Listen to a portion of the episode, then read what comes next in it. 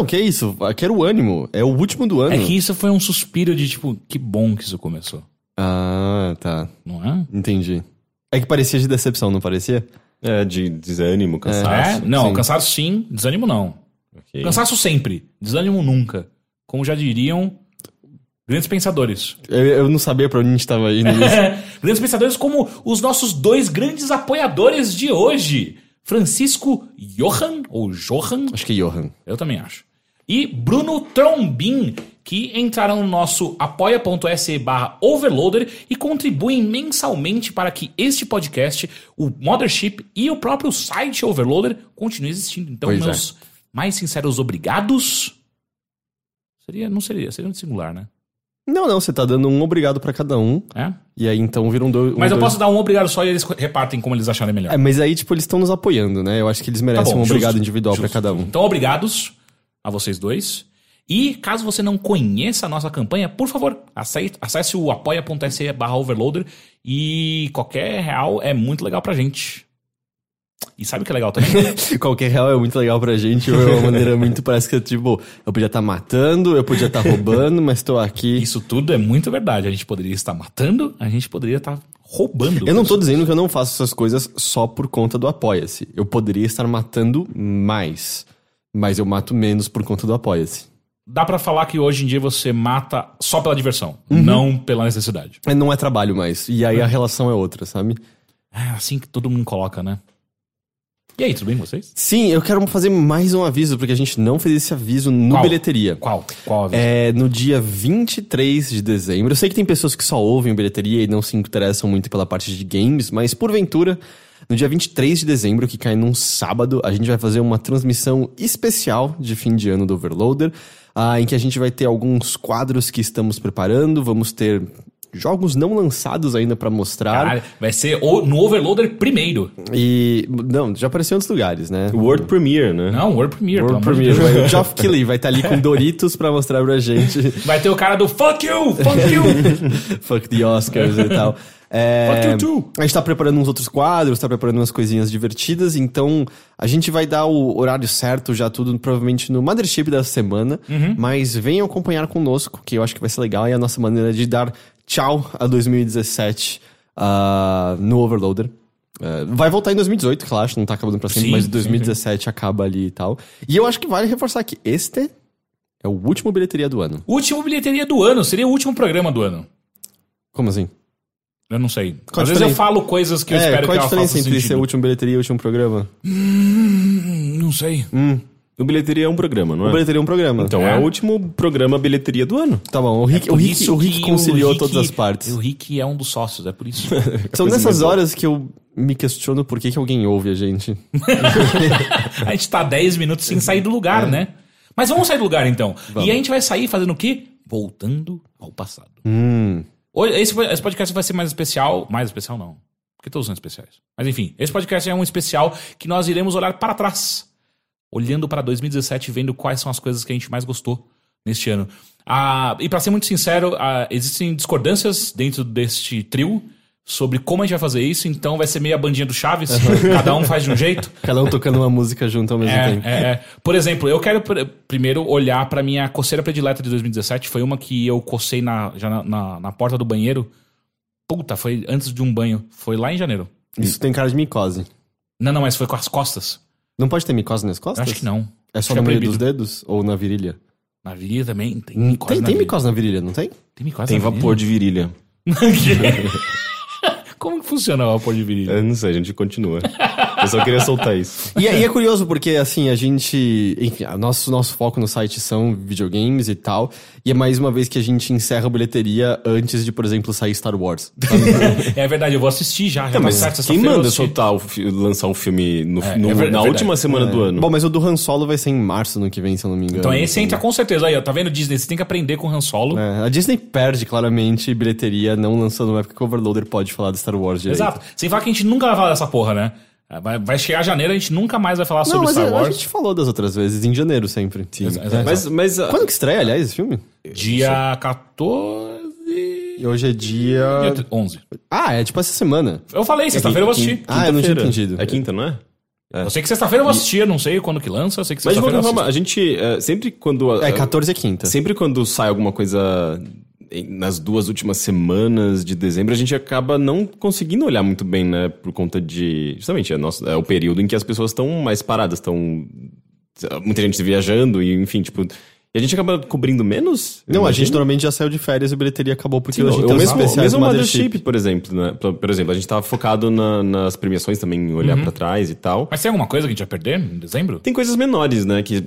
Isso aí, se, tipo, se tivesse Goro- saído no, no agosto, setembro Gorogoa. da vida, seria Esse mais eu quero fácil. jogar. Gorogoa. Gorogoa, por Mas exemplo. enfim, isso é 2017 em bilheteria. É verdade. Porque eu ia falar que teve, teve alguma outra coisa que anunciaram que sai agora, já sai logo mais, mas eu não lembro o quê. De games. Ah, é verdade, eu lembro disso também. É, não sei se foi no Game Awards ou alguma Foi no coisa Game assim. Awards que lançaram. É, divulgaram. tipo, dia 20 e poucos tá Aham, disponível e aham. era parecer legal e eu queria jogar. e eu não consigo lembrar o que é agora. Não é o Zelda, não, não é o Zelda. Não, o Zelda já saiu. Não, não, mas eu digo o DLC, né? Já Não, saiu. DLC. É, é, é. Enfim. Enfim.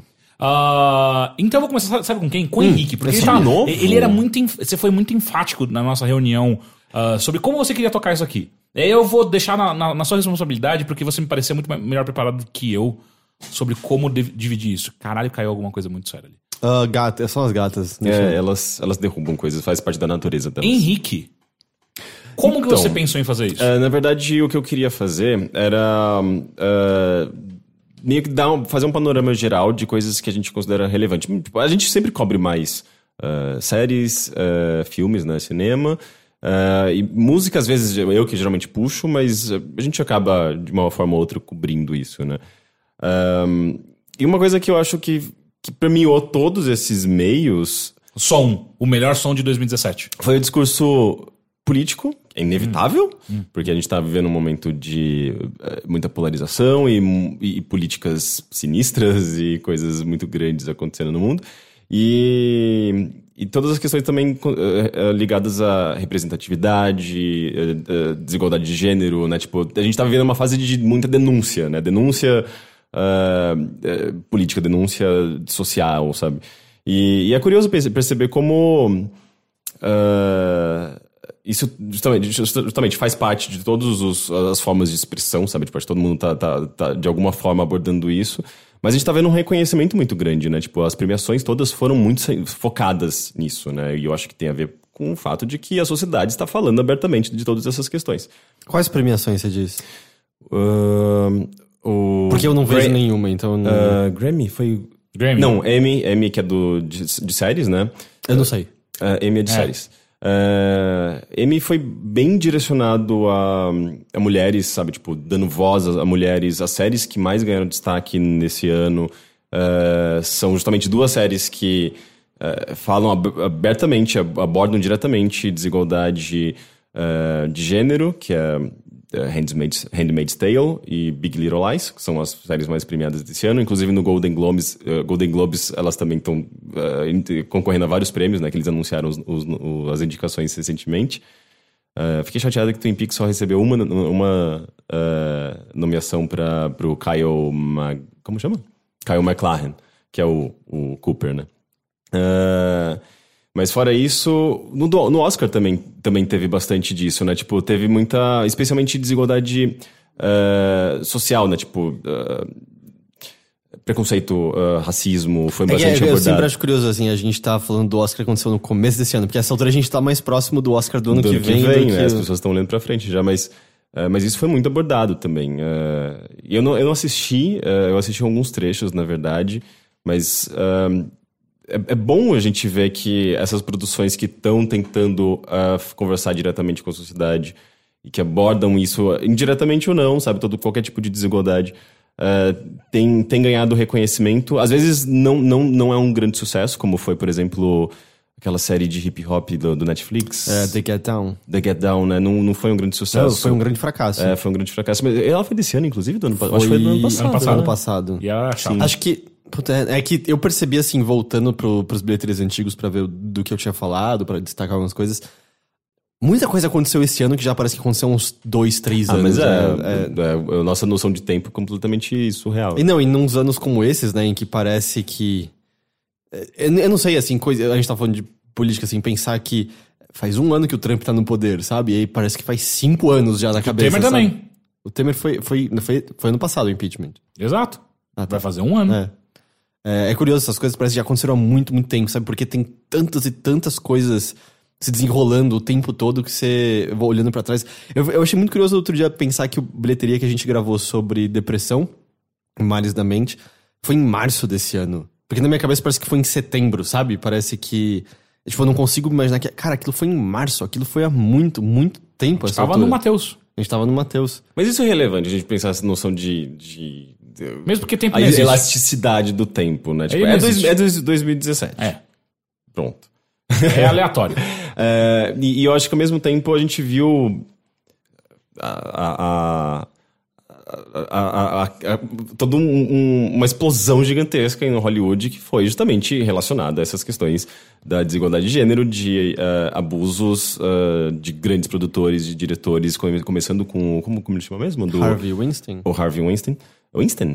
Eu não sei se é Weinstein. Weinstein. Wein- Weinstein. é, Weinstein. né? Weinstein. Ahn, e, e- e essa sororidade, né? Tipo, a, a mulheres se unindo e se abrindo, se expondo, inclusive, para denunciar esse problema muito sério que acontece nessa indústria há muitos e muitos anos. Ah, na verdade, é uma indústria inteira baseada, muito baseada nisso, né? Tipo, em. em, ah, em- em- em meio que explorar o sucesso de atrizes, eh, atrizes, no caso não, não todas, não dá pra generalizar desse ponto também, mas eh, é tem uma exploração muito forte. Eh, e- Sim, eu acho que o que tá ficando evidente, algo, por exemplo, que o. É, é- é uma tecla que o Spotlight bate muito forte quando ele tá falando do caso lá de abuso da Igreja Católica, que é todo mundo trata como a casos isolados de, de coisa, pessoas monstruosas, e o que tá ficando muito claro é que não, é patológico, é sistêmico, sabe? Do, Tipo, é, é parte do meio. A exceção é quase não acontecer, sabe? Acontece com todo mundo. E eu acho que é isso que tá ficando escancarado. Óbvio, tem já muita gente falando isso há muito, muito tempo. Tem muitas mulheres já falando disso há muito, muito tempo. Mas parece que agora estourou de uma maneira que. A, a gente ainda tá vendo as ramificações, né? Foi. Brian Singer, né? Foi o último que perdeu o cargo de diretor de. O que, que ele tava. Eu esqueci qual era o filme que ele tava dirigindo. Mas ele é de filme de super-herói também, não tá? Ele era X-Men, né? Ah. Ah, mas era um outro filme que ele tava dirigindo, mas ele é o mais recente que acabou de começar a ser empurrado pra fora porque apareceu casos de, acho que de estupro mesmo, se não me engano. E bizarramente, Johnny Depp continua ganhando papéis como se nada tivesse acontecido. A impressão que dá é que com todo mundo que aconteceram coisas antes de estourar o do Harvey Weinstein, Fica. é, que é o mesmo motivo pelo qual o Woody Allen tá meio que intacto aí, sabe? É o motivo pelo qual o... Como é o nome do Mad Max original? O... Sabe? William Wallace? Ah, ah, sim, sim, sim, sim. Rob, não, não é o Robbie James. O, Não, não é o William Wallace, ele já morreu, é verdade. infelizmente. Ele é... É o... Esqueci o nome dele. É. eu também não lembro. Não é o Kevin Costner. Paixão é o cara que Jesus parece... Cristo, É o cara que é. parece o Kevin Mel Costner. Gibson? Mel Gibson. Mel É, Gibson. Mel, Mel Gibson. É, tipo, o Mel Gibson meio que voltou pra Hollywood agora de maneira Não, meio mas eu acho que são né? esses nomes que hum, não estão, digamos, muito presentes na atualidade, não estão produzindo coisas eh, que as pessoas estão comentando diretamente. Não, mas o lance é Parece que- que, eles, eh, eles acabam ficando mais eh, escondidos nessa história. Mas o lance é que o Mel Gibson tinha, assim, basicamente virado persona não grata por conta dos milhares de escrotidões que ele fez. Ele tinha atacado a mulher e agora ele voltou É, e- com esse filme meio de comédia para toda a família, Ah, sabe? tem um filme novo Sim, dele? sim, Sim. saiu esse ano. É, É, é, o, é o o Mark 2. Wahlberg e o... E aquele cara que fazia 30 Rock Ah. from the Sun, sabe? Hum, sim. O... Então, às vezes me parece que são só mais os nomes que foram, sabe, aparecendo agora, porque tá na mente de todo mundo. E o que faz por um também parecer que, assim, ah, os estúdios, por exemplo, tiraram um Kevin Spacey da vida, não porque era a coisa certa a se fazer, mas porque eles iam perder bilheteria se o Kevin Spacey estivesse ali, sabe? Porque parece que às vezes quanto menos tiver que mexer, melhor, sabe? É a impressão que dá a volta e meia olhando de fora. Sim. Mas é, é, é curioso que, que esse ano, acho que foram uma das as maiores coisas, assim, tipo, de, de, de burburinho, de, de, de- de explosões que acabam atingindo diferentes setores e as pessoas começam a ficar mais atentas e isso acaba. acaba e é engraçado que acaba acompanhando a própria produção. A produção que está sendo feita muito no cinema está fazendo esse tipo de denúncia. Obviamente não todas. Mas é, alguns dos maiores filmes e alguns, algum, algumas das maiores séries do ano falam diretamente sobre isso. Então é muito louco assim, a gente perceber como. é, eu acho que as pessoas estão mais conscientes mesmo. é, Mas também né, existe um ponto de questionamento onde. Será que a gente também às vezes não transforma em um espetáculo tudo? Tudo é espetáculo. A tudo, mídia, né? É, tudo, tudo vale um, um ponto. Enfim, eu acho que existe esse questionamento. Mas ao mesmo tempo, se, se o que. Se, se esse movimento tá. não, não tá se aproveitando das vítimas e tá denunciando algo que é real e, e, e precisa, ser, e precisa ser discutido na sociedade e, e algumas pessoas saíram realmente muito prejudicadas em tudo isso, é completamente válido que isso tome, eu, eu não tô invalidando, eu só digo a... que existe essa coisa bizarra do capitalismo onde tudo é show. Tudo Sim. é espetáculo. A gente, eu tava comentando com, com a Bia como ela encontrou recentemente uma Instagrammer que descobriu que tem câncer e, e aí tudo, tudo ela é modelo tal, e ela descobriu que tem câncer e talvez seja até terminal. E é muito louco como virou um show em volta disso, onde ela vai, tipo, faz, ela faz ads de. Qual que foi o restaurante que ela. Que ela tem câncer no estômago, ela não pode mais comer, ela vive com sonda.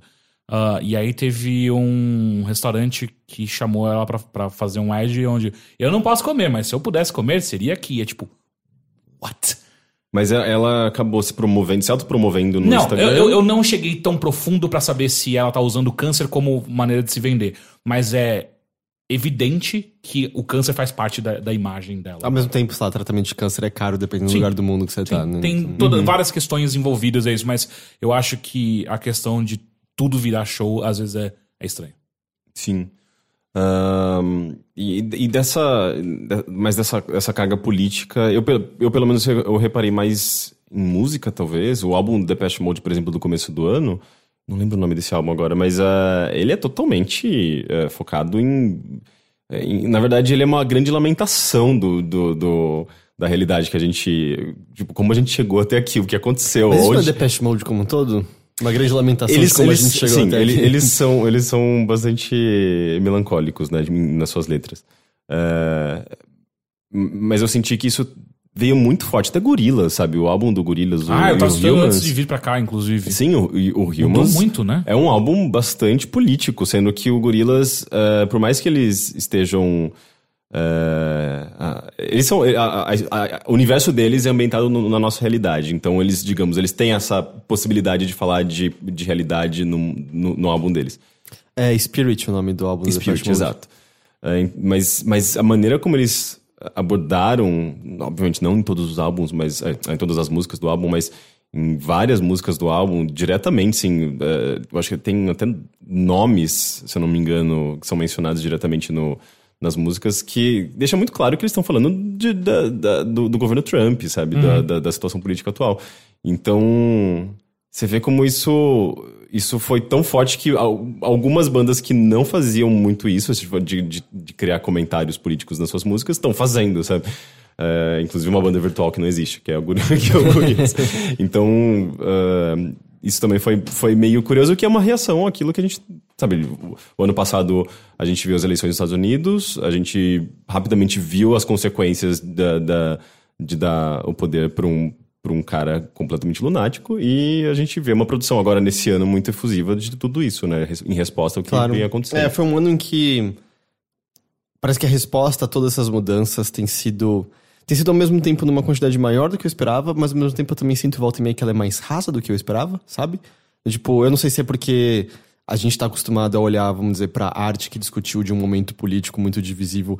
Uh, a gente teve mais acesso a isso muito posteriormente, por exemplo, quando a gente olha para os Estados Unidos, a, a, arte que a gente, quando a gente, vamos dizer, começou a consumi-la mais conscientemente, a uh, arte feita nos anos 60 e 70 já tinha passado um certo tempo e o que a gente tava, o que chega a nós já passou por um, certo, um certo filtro, aquilo que era menos relevante, menos importante ficou para trás. Até Acho mesmo que, MPB. É, e exatamente, mesma coisa quando a gente pega a questão de ditadura aqui no Brasil, uhum. uh, o, que, o que é mais importante, o que é, o que é melhor é o que mais a gente recebe. Eu aposto que deve ter muita gente que era meio ruim que a gente não ouve mais. Então não sei se às vezes é uma consequência disso, assim, porque eu sinto que muitas das coisas que eu vejo às vezes criticando, e eu não tô dizendo que esse governo não merece críticas, óbvio que merece, mas muito parece às vezes superficial só, sabe? Parece Porque tudo é show, né? É, então, é. às vezes, a, é, é, é, identificado que o público espera isso, um posicionamento qualquer, e, e, os artistas muitas vezes entram nesse sem ter, sem ter o preparo necessário e tal. E é, é, é, engraçado que você vê músicas da Katy Perry com teor político, e é meio que isso, assim, um pouco. Eu não quero dizer que é uma banalização, porque é, eu acho que é extremamente importante um artista pop é, abordar coisas que não são. que vão além da, daquilo que é o mais óbvio na música pop, que é relacionamentos, amor, enfim. E Só que às vezes parece meio, tá todo mundo falando, eu não tenho como não falar. É, eu acho que tem um pouco disso e tem também justamente essa coisa que você falou da superficialidade, né? Eu acho que é, eu não lembro o nome da música que, que aborda diretamente isso, mas ela canta tipo Dance to the uh, Distortions. É uma coisa meio a música é boa, assim, é realmente muito boa. Eu adoro a composição. Tem, ela tem uma pegada meio meio meio meio reggae, meio dub assim.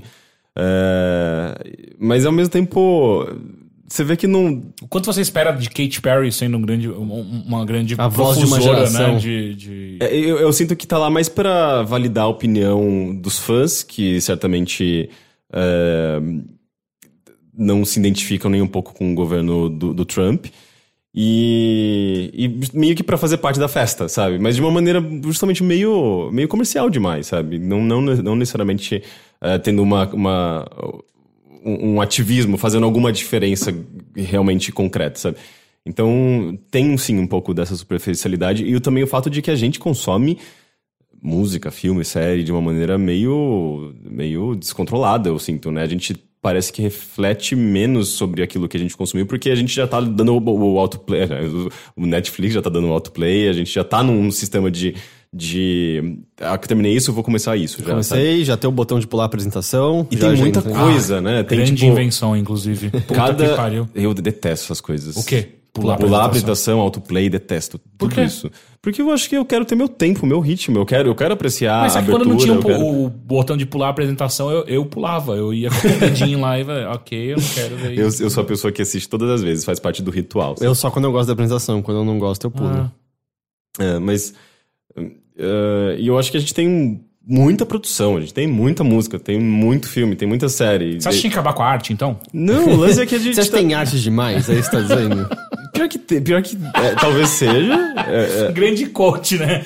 Vamos Tem acabar arte com a arte. Você acha que tá na hora de censurar umas coisas? É isso que você Então, tá dizendo? não, não censurar, mas. é, Só prender algumas pessoas que não são muito boas. Mas o lance é que talvez falte curadoria, aquele lance que a gente tava falando, né? Tipo, da. Ah, apareceu no Netflix, tá todo mundo falando, eu vou assistir. Mas. Quem disse que aquilo é realmente relevante, sabe? Você tem outras escolhas, e às vezes você não tá olhando pra essas escolhas porque o mais óbvio tá na sua frente, sabe?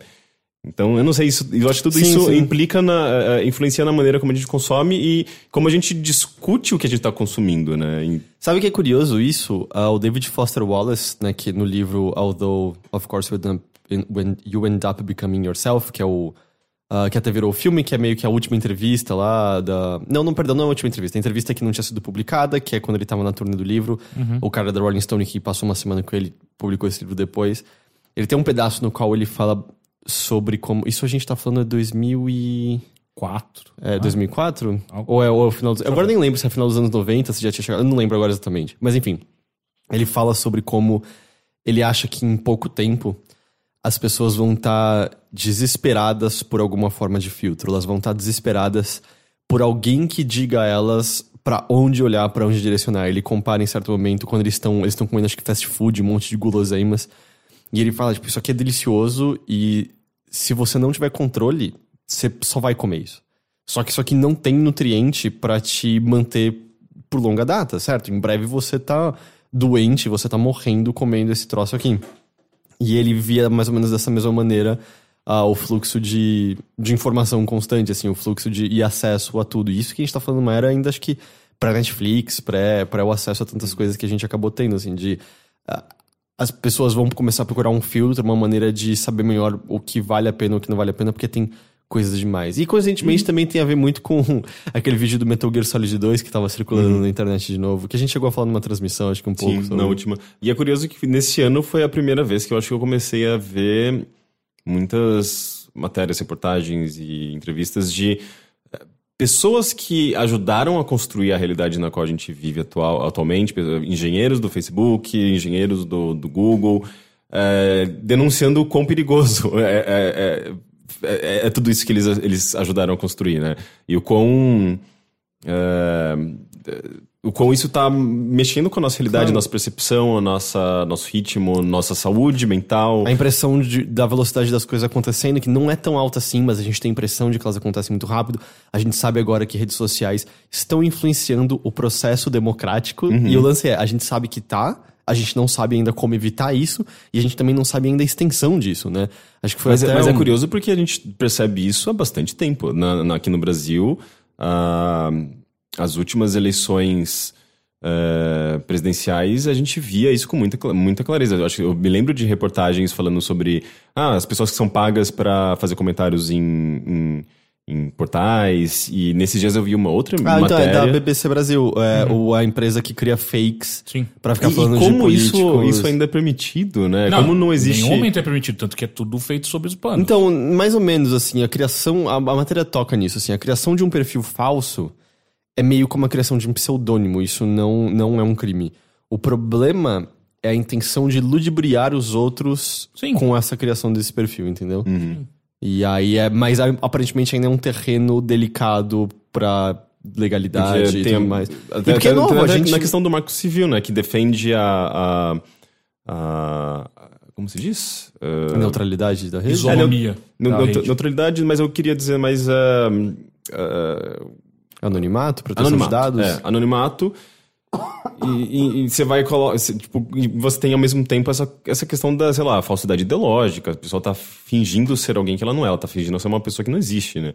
Então é um negócio completamente. A gente não, não chegou num ponto no qual a gente Não, consegue a, decidir. a gente é, tá aprendendo a lidar com isso agora. Assim, a gente não sabe. E o lance é, a gente acaba perdendo noção da dimensão do tamanho de um grupo, o quanto que um grupo defende tal coisa, o quanto que ele só é barulhento. E a gente sabe que pessoas são levadas a diferentes ideias se elas veem que existe. É o efeito manada que eles Uhum. chamam, né? Se tem muitas pessoas falando de uma ideia, eles vão atrás.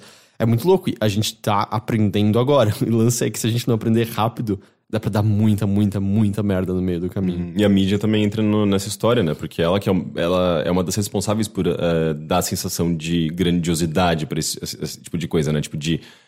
Eh, em vez de cobrir isso aqui que tá acontecendo, vamos cobrir esse, essa pequena minoria que tá, tá berrando alto pra volta da, da ditadura, por exemplo, sabe? Mas ao mesmo que tempo, eu- É uma minoria vocal, e, mas quando todo mundo tá, tá olhando pra isso, porque é de fato é, é meio assustador, é meio absurdo, embora seja uma coisa é, meio isolada, se você for vendo, pensar no todo. É, mas aí você entra no- no- nos portais, todo mundo tá falando daquela minoria e aquilo dá uma dimensão muito maior do que é de verdade. Eu sinto que também existe, e, e não querendo defender a mídia de nenhuma maneira, mas eu sinto que muitas vezes a mídia tradicional tá simplesmente perdida, não sabe o que tá acontecendo, de fato, assim, tipo, não sabe ah, ah, até que ponto.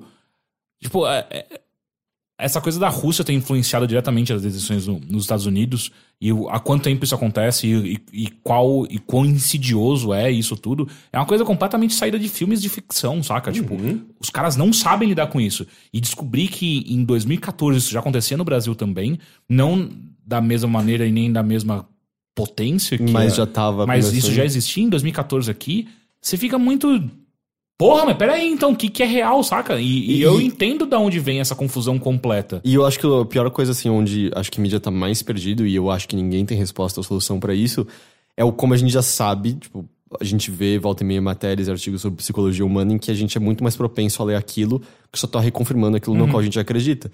Então, do tipo. Tem, eu tava lendo hoje um artigo sobre como fatos não alteram em nenhum momento a sua opinião sobre algo. E aí eu meio que é coisa louca, assim, de sem querer defender o veículo em si, mas as pessoas já estão convencidas, por exemplo, que CNN é fake news e vão ver Fox News e Breitbart e qualquer coisa do tipo, porque lá eles estão reforçando aquilo que eles já acreditam, quando esses veículos, especialmente um Breitbart da vida, estão literalmente mentindo. Não é que eles estão dando uma versão de um fato, não, eles estão mentindo, eles estão inventando fatos. Mas isso, Só isso, que- isso é o que a gente vê aqui no Brasil também, Só né? Você que- vê movimentos é, contra.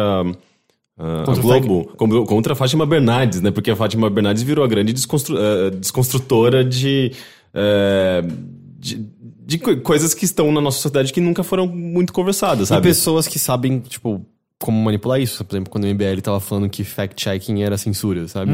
E E aí o o- MBL é um desses que justamente cai nessa coisa da. da É que a gente não chegou no ponto- Defender aqueles. eh, começar, tipo, a, a acusar a Globo de defender, de falar mentira. É, a Globo, a Globo é tanto comunista quanto. quanto Ela vai pra todos os lados, né? Ninguém decidi- se decidiu E, ainda. e uma coisa que a gente não tem no Brasil ainda, com tanta força quanto tem nos Estados Unidos, é tipo, meios de comunicação de massa que tem esse viés, né? Fox News é, um- é o primeiro que me vem à mente. Até mesmo Breitbart, que, com a audiência que eles têm atualmente, é, é- dá pra considerar já um, um meio de massa. A gente Pô, não tem isso Você ainda. pega uma Jovem Pan da vida no, no rádio, ela é bem, bem conservadora. É, mas ela não é É. outright como um Breitbart da vida. Mas se Exato. fosse nos Estados Unidos, ela seria, eu acho. Não, mas é que tá, tipo, ainda dentro Porque a da gente, não tem, a gente não tem um outright, outright no Brasil, né? Né, acho que se tem é muito pequeno pra... Não, e outra, e na Jovem Pan ainda existe uma, uma certa pluralidade ainda. Tipo, a gente acaba sendo atraído mais pelas bostas que Emílio Surita fala, ou que o Carioca fala, mas ainda tem pessoas lá dentro que pensam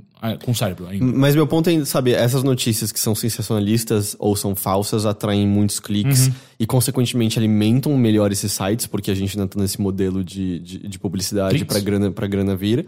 Então, tipo, quem tá escrevendo essas coisas que são mentiras atraem os olhos e eles, consequentemente, têm mais dinheiro. E parece cada vez mais que a mídia que tá meio perdida entre esses dois mundos de chamar a atenção de todo mundo e fazer as matérias que realmente importam, estão perdendo esses olhos e, consequentemente, estão perdendo dinheiro também, sabe? Esse- A gente acabou de ver, o UOL acabou de implementar uma paywall agora, né? Eu não vi. É, a- o- o- acabou de implementar ou tava pra implementar? Eles já estavam implementando, né? Então, Isso tá acontecendo é, progressivamente. E assim, ou pode ser que tenha uma pessoa que entenda melhor dizendo que isso na verdade é uma coisa positiva. De onde eu tô, me parece ser um exemplo claro de as coisas estavam indo mal, o dinheiro não tava lá onde eu queria que estivesse, a gente vai botar esse negócio pra ver se a gente atrai A mais pessoas. de pessoas foram demitidas, seja do UOL, Abril. Abril acabou, né? Quase. E UOL, Folha. ah, teve um outro corte recentemente, acho que foi do Estadão, se não me engano. É. É, então, assim, Então é muito louco. Eu acho que no meio disso também, da gente estar lidando com essas com redes sociais, influenciando a direção das coisas através de opiniões que, em sua maioria, às vezes podem ser, na verdade, impopulares, podem ser de uma minoria. A gente também está começando agora a rever a maneira como a mídia dialoga com as pessoas e uma reconstrução inteira dessa relação em si, certo? Porque a relação de desconfiança e distanciamento que existiu e, vamos dizer, tinha se normalizado nos últimos 15 anos foi agora pra uma de antagonismo mesmo. E virou horrível porque aquela que tá perdendo essa relação de antagonismo para com seu público é aquela que é mais agressiva e é aquela que mais mente de todas, sabe? Então aquela que a- aquela mídia que era saudável, que deveria estar fazendo um papel de informação mais interessante e meio que apresentando às pessoas fatos que as fariam mais sensíveis a ao que é real, ao que não é e como pensar melhor sobre o assunto, são as que as pessoas mais têm de se distanciado e ignorado completamente. Mas E- ao mesmo tempo, eu acho que isso é. ainda não é a norma. Tipo, a maioria das pessoas ainda confia. Tanto é que, tipo, eh, pelo menos na minha bolha, na, na minha timeline, a gente sempre tem que filtrar dessa maneira. Mas eu não vejo pessoas compartilhando fake news porque eu, eu sei que já existe essa consciência de será que isso aqui é real? Não sei que seja uma coisa meio eh, quiz, imbecil, mas é, é- é muito raramente eu vejo pessoas compartilhando coisas muito, sei lá, grandes denúncias e grandes. eh, aquela, aquele tipo de informação concreta que aponta para algum lado e, e- e- e cria algum, E algum isso tipo de vai conflito. muito de bolha pra bolha. Eu tenho um Sim, WhatsApp de certamente. família que eu tenho que ficar o dia inteiro apontando, tipo, não, isso aqui é mentira, isso aqui foi E- inventado, E, isso também aqui tem não é a real. parte que às vezes a gente se considera mais inteligente do que uma parcela da população, porque a gente enxerga as mentiras e muitas vezes a gente não enxerga. Ah, ah, tem amigos meus que são jornalistas de longa data que às vezes eh, compartilham coisas que são mentira. Só que é tão rápido, porque, tipo, vem a notícia, tipo, caralho, isso aqui eu tenho que compartilhar. Sim, Compartilha. é. E quando vem a, a- a desmentira dela, já foi, não existe mais. Essa, essa notícia já foi, já acabou. Pessoas acreditam nisso agora, ou então reforçou um panorama de, uma, de, um, de um viés de, de confirmação ali delas e tal. Então não tem mais tempo também. Tipo, não existe mais calma pra você absorver isso. Ah, será que isso é de verdade? E eu sinto que esse foi um ano que a gente viu o movimento disso e eu acho que só vai ser pior em 2018. E ainda mais aqui, a gente, Mas- tá, a gente tá indo pra um ano de eleição presidencial. Sim. 2018 vai ser um ser um inferno absoluto pra gente aqui. Mas ao mesmo tempo, ahn, isso é algo que é cada vez mais discutido. ah, as redes sociais, que são as grandes causadoras para esse tipo de, de polarização e problema que a gente está vivendo, eh, elas estão tentando se adaptar a isso. Hum, eu, eu- o Twitter me parece que não dá Twitter, a é. mínima O pra Twitter, mudar o Twitter sempre coisa. dá bola fora pra tudo, né? Ah, mas Pra- até aí o Facebook Perseguição. Mas pe- o Facebook tem. eh, eles não estão implementando aqueles, aqueles sistemas de. Pessoas eh, que vão Supostamente monitorar. o negócio de fake news Não, ser menos mas compartilhado, né? Não, Sim. saca só. No, face, no Facebook tinha até pouco tempo, ou ainda tem, a questão de. São poucas pessoas que conseguem olhar todos os posts que são denunciados. Seja pra, por violência, seja por pedofilia e tal.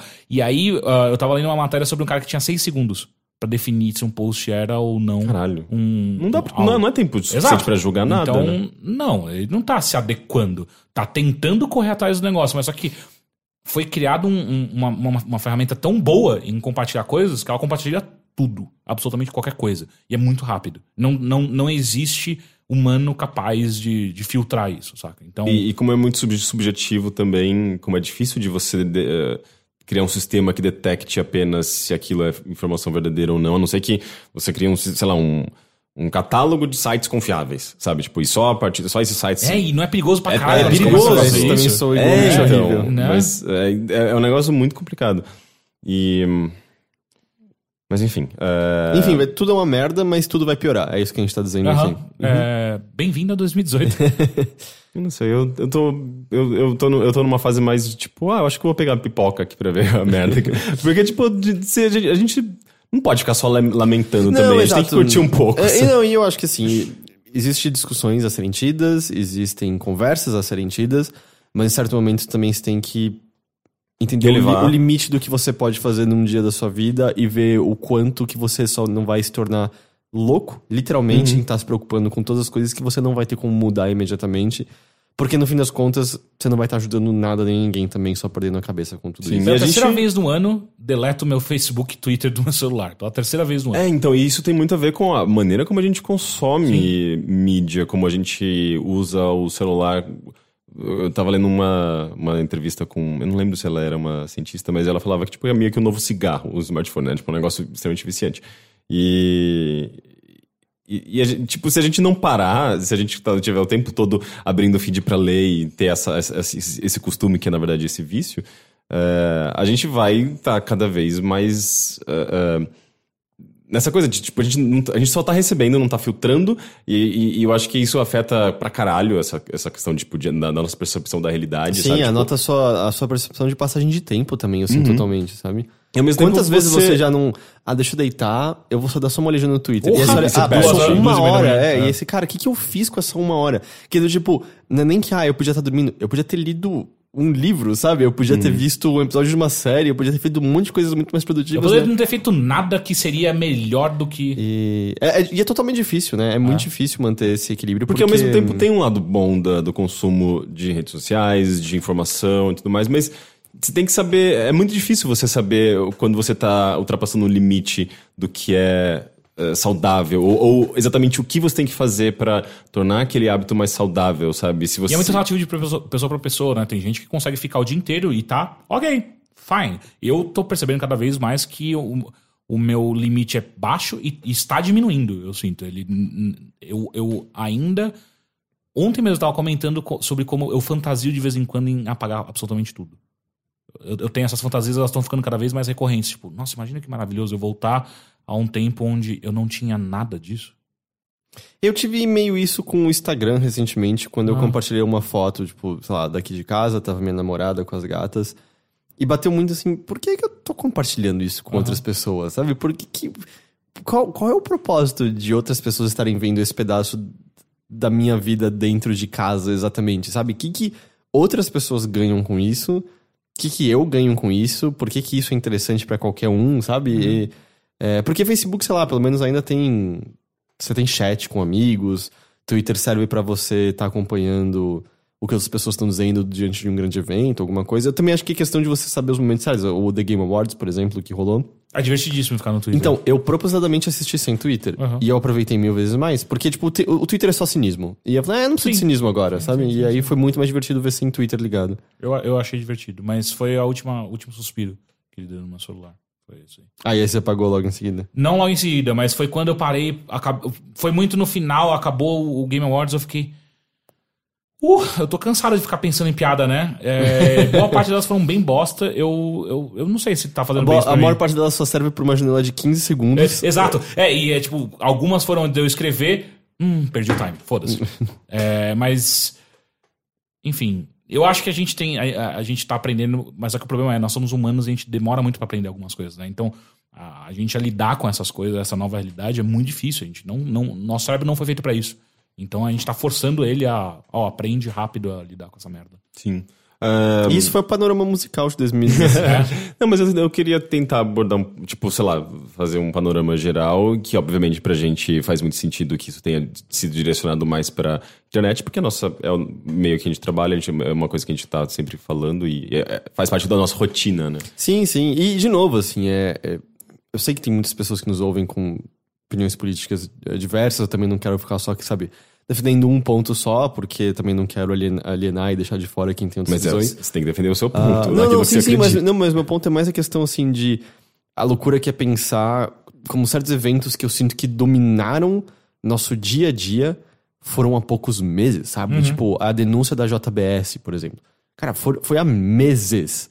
Eu sinto que eu tava na escola e eu já ouvia desse negócio, sabe? Essa É, altura. na verdade, chegou, eu cheguei num ponto no qual era tão difícil acompanhar a política brasileira pela. Primeiro, pela é, surrealidade da coisa. é, que tem, entra naquela coisa da ficção que você estava comentando. É, e, e segundo, pela. É, é tipo. É um negócio com, com tantas camadas e tantos vai e vens e tantas coisas que são feitas e desfeitas. E, e- e que, que eu, eu, eu- meio que perdi o fio da meada e, e acabava falando.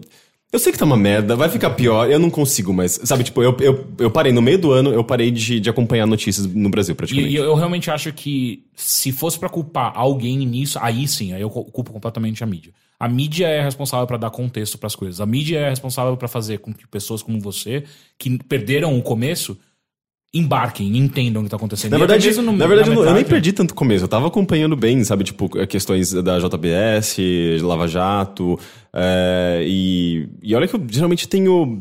Eu sei que isso é completamente errado, mas eu tenho uma dificuldade de acompanhar porque, justamente, você tem que ter já um contexto, você tem que se aprofundar um pouco, senão tudo soa um monte de nome, um monte de Uhum. Então, dados, um monte de. num- nu- numa mídia ideal, você não teria que ter nada disso. A mídia ideal seria uma mídia que consegue te dar contexto, não importa em que momento. Mas eu acho que o problema você- não é a mídia, é a realidade, é a realidade em si. Não, tipo, cara. se torna, se torna completamente é, é, difícil de acompanhar, porque chega um momento em que aquilo começa a me afetar pessoalmente, sabe? Tipo, começa a afetar a minha, sei lá, meu ânimo, sabe? Eu não quero viver num mundo no qual. ah, Ah, mas você já vive. é, eu já vivo, exato. Mas é meio que eu, eu- tô mentindo pra mim mesmo quando eu falo assim. "Ah, eu sei que tá uma bosta aqui, eu prefiro olhar pra cá, sabe? E é, é- Ah, é- é meio estúpido, mas ao mesmo tempo eu acho que eu me afeto menos. A sabe? cassação em prisão do Eduardo Cunha foi esse ano ou foi ano passado? Foi no ano passado. Foi ano passado? Eu, eu já não tenho mais noção disso. Porque assim. ele aconteceu antes da. Não, depois da Dilma. Sim. né? Mas só que foi pouco tempo depois da Dilma. Não foi tão pouco tempo Foi, depois, foi assim. pouco tempo. Certeza? Foi coisa, questão de um mês, nem isso. Mas é, é tipo, essas coisas já estão começando a misturar completamente na minha cabeça, sabe? Fuck. É, então. Enfim, mas o que eu quero dizer é. é, o que eu quero apontar é que eu acho que isso, isso tá na conta da mídia. Total. Pra, pra mim é completamente na conta da mídia porque não é pra ser difícil. Tipo, a, a, a realidade difícil, a mídia tem que simplificar. Ela tem que aprender e ela tem que fazer isso. Essa é, a, é, a- é, a- é o, é o core final da mídia que é ajudar a sociedade a entender o que tá acontecendo com ela, sabe? Tipo, e quando a mídia não faz isso e pessoas são perdidas no meio da, da, da narrativa, é onde a mídia tá completamente falhando, porque você não pode ficar perdido. Você não pode. Você pode não ter todos os detalhes, que é, é humanamente impossível lembrar todos os nomes envolvidos em tudo, mas você não saber o que tá acontecendo e ficar confuso numa discussão, isso não, não Não, poderia pior, ser pior que aceitável. eu acho que não é nem, nem essa questão da, da confusão, porque tem veículos que fazem isso de forma excelente. Nexo, eh, a gente acompanha Mas um não são veículos de massa. O problema Sim, é. mas eu, eu, eu- Folha, eu- Globo. eu também acompanho um pouco de veí- veículos de massa. Tipo, eu costumava, na verdade, perdi esse costume. Tipo, almoçar vendo Globo, Globo News. News. Sabe? Tipo, eu, eu, eu tentava filtrar a partir daquilo que eu também consumia de outras, outros veículos mais de esquerda, digamos assim. E tentava. eh, porque, tipo, não é, não é nem, nem não só é nem aquilo. veículo de esquerda, tá? Nexo não é veículo de esquerda. Não, não, não. Mas eu, eu, eu digo mais com relação a. Se você não tá falando de carta capital, você. Não, não. Carta não. capital ou. eh, Só. eh, Hoje em dia. é o país. eh, Meu país não é esquerda. Não. Mas enfim, é, eu- você quando você, você, você lê outros veículos que têm uma abordagem e uma cobertura diferente, você vê- per- percebe, na verdade, por exemplo, a Globo. é, ela parece bastante. neutra em vários aspectos. não, mas quando você assiste, por exemplo, o Globo Esse é o News, problema. você fala assim, tipo, nossa, eles até que estão abordando bastante coisa, mas o lance é que eles deixam de dar atenção pra certos, certos fatos e eventos pra pra ocupar a programação com coisas que às vezes fazem com que. é, é, é, é pela, pe- pelo foco deles e não pela, pelo de é dizer, esco- é a tipo, isso, da isso daqui é. É, É exato, escolha é da pela escolha da pauta. pauta. Não é Mas que é uma eles estão. política isso. É, então, exatamente. É, é, não é que eles estão ah, dizendo que manifestante é. Se bem que eles fazem isso bastante, do que manifestante é terrorista. Ah, mas é meio que. Tipo, sabe, em vez de cobrir a manifestação de um ponto de vista mais ah, amplo, eles acabam. hum, Dando essa, essa, essa tendência, né? Tipo, Um enfoque. Tendência, tipo, tendência no seu olhar. Então é, é meio que quando você olha pro outro lado, você consegue falar, ok, eu tô filtrando isso, eu sei que isso daqui é meio. não condiz exatamente com a minha, minha perspectiva.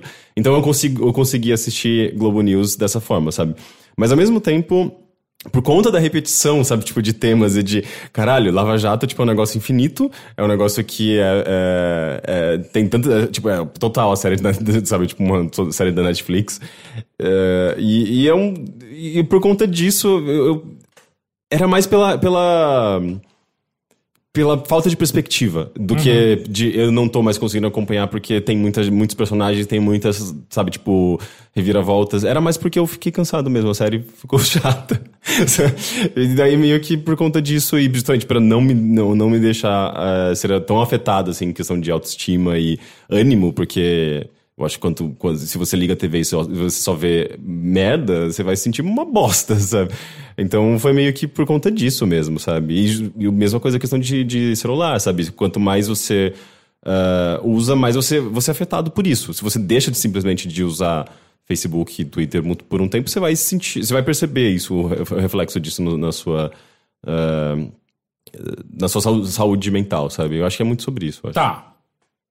Mas pra terminar numa, num high note, pelo menos, e trazer de volta um pouco da música, me fala o que você achou de Tá, 2017. álbuns específicos. Rapidamente. É, seus dois álbuns prediletos de 2017. Os dois só? Só dois. Tá. eh, eu gostei muito de um álbum brasileiro, eu comentei aqui no, no Bilheteria algumas, alguns meses, eh, que foi Letrux, o álbum novo da Letícia Novaes, que na verdade eh, é uma banda com umas quatro, cinco pessoas, mas eu só lembro o nome dela. Eh, e eu- o que eu acho muito legal, novamente, seguindo essa questão da, eh, de, de, de como a gente tá abordando questões de gênero. É uma banda de mulheres, basicamente. Tem um cara na, na banda, se eu não me engano.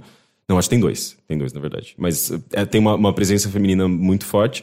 Eh, e a própria Letícia Novaes é, sei lá, uma puta musicista. Eu, eu acho- eu sim. sempre achei isso muito estranho esse termo. Mas Ela... ela, Falar que ela é música, parece que você é um poeta ruim. Ela é música. Ela é uma puta compositora e ela ganhou uma força muito grande nesse ano, assim, com essa. É meio que. as algumas pessoas veem como um álbum solo, mas ela tem uma banda, sabe? Tipo, é uma banda inteira, uma banda nova. eh, e. Sendo que ela tinha saído, saído do, do, do Le- Letusse, né? Eh, mas a- a- ela tem uma presença ali muito, muito forte, porque não é mais tipo, a banda da- dela e do, do ex-marido, né? Que eles se separaram. É a banda dela agora, sabe? Tipo, Então é, um, é uma coisa ela ganhou um- uma força muito grande, tanto é que ela foi, foi um álbum bastante lembrado, apreciado, bem criticado. Ele ganhou um prêmio no, no ah, prêmio Multishow, se não me engano. E eu acho que tá entre os melhores álbuns de, de música brasileira facilmente, assim, junto com, com outros grandes nomes de pessoas que são mais, mais conhecidas, sabe? Tipo. ah, ah, mas de outras. ah, da cena brasileira eu não acompanhei tanto. Você- ouviu o último o álbum desse ano do Far From Alaska? Não. Porque eu sei que é um álbum bem bom também. É. Eu gostei deles ano passado. Eu achei, achei uma música interessante, tinha coisas bem legais ali. Ah, mas eu não escutei esse ano. Mas fora isso, eu gostei Mais um. muito do álbum da Bjork. Eu acho que foi um álbum importante nesse ano. Também tem eh, to- toda uma carga muito feminina. Ele não era Eh, o álbum Tinder? Sim, o álbum Tinder, porque ela aborda muito sobre. Ela aborda relacionamentos. Eu falei bastante, né, sobre esse Semana álbum na passada, semana, Semana passada. passada. né? É, deu tempo de incluir nessa listinha. Eu, eu ainda. Ele não foi o álbum mais. ah, como posso dizer? Consumido de uma maneira. Pop, assim, sabe? Tipo, não é um negócio que você vai ouvir com muita frequência, não é um som dançante, não é um som gostoso, com algumas exceções. Mas eu acho que ele é, é, foi um dos- uma, das, um- uma das sonoridades mais marcantes que eu tive nesse ano, sabe? Considerando outras coisas muito legais que a gente teve também, sabe? Tipo, teve um álbum novo da, da Fever Ray, que ela não lançava um álbum há 10 anos, que é a, a, a, a parte ah, feminina do, do, do, do The Knife. Como é o nome dela?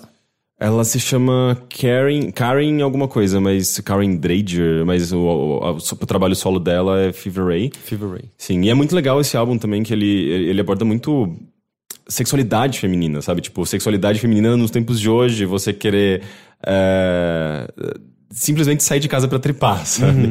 E é muito raro você ver mulheres falando de uma maneira tão clara e solta e divertida. É um álbum divertido. O clipe dela envolve fetiches sexuais e totalmente de uma visão feminina, sabe? Eu acho, eu acho isso super valioso atualmente.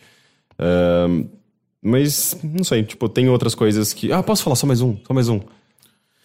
Eu sei que É foram, um bônus. foram vários. Ele não entra, ele não tá entre. Se você for, for ouvir algum álbum, não escute esse. Tá. Não, não, escute sim, ele é muito importante. É o álbum novo do Arca, que sa- saiu em abril nesse ano. Arca. O Arca é o produtor eh, que trabalha com a Bjork atualmente. É o Ele cara dos passarinhos colombianos, não é? É, não, é vene- venezuelano. Ele é venezuelano, se eu não me engano. É é um cara super novo, tem 25, 26 anos. Tipo, gatíssimo. E, e ele, e ele. Eu acho que é o primeiro. Não sei se é o primeiro LP ou o segundo LP, tipo long play, né? Tipo, álbum de várias músicas. Ele, ele sempre soltou músicas soltas, assim, tipo singles e EPs. Mas ele tem esse trabalho novo que é um, um álbum inteiro e com uma estrutura muito. uma identidade própria, um negócio muito forte. E é um álbum que ele fala sobre também sexualidade de uma maneira que você não vê com muita frequência, porque ele é um cara gay e, e ele aborda essas. As complexidades da, da, da sexualidade de um homem gay com, com questões e com dúvidas e com. é, é, com angústias e sofrimentos. E sabe, tipo, a música dele. Ok, que a gente não- é o primeiro homem gay a falar abertamente sobre isso na música, mas ele fala. Ele, ele mostra uma vulnerabilidade, ele, ele, ele sei lá, ele fala sobre ser penetrado, sabe, tipo, na música. E é, é- mesmo hoje é difícil você ver um homem falando sobre ser penetrado, tipo, numa música tão abertamente, porque tipo é um negócio que as pessoas associam com feminilidade, sabe? Tipo, e, e já mesmo homens gays num círculo gay, tem gente que tem vergonha de falar, ah, eu sou passivo, sabe? É, então ele fala isso de uma maneira poética, as músicas são maravilhosas e, e ele e é um cara que vem da música eletrônica, experimental, pesada, sinistra, assim, sombria, e ele começou a fazer um som mais pop, que é mais facilmente digerido, e- mas mantendo alguma coisa do trabalho anterior dele, então é um som muito diferentão e ele tem uma carga muito muito boa, assim, tipo de tanto de letra quanto son- sonora. É tudo desse ano isso. Tudo desse ano ahn, e enfim, então eu recomendo todos eles.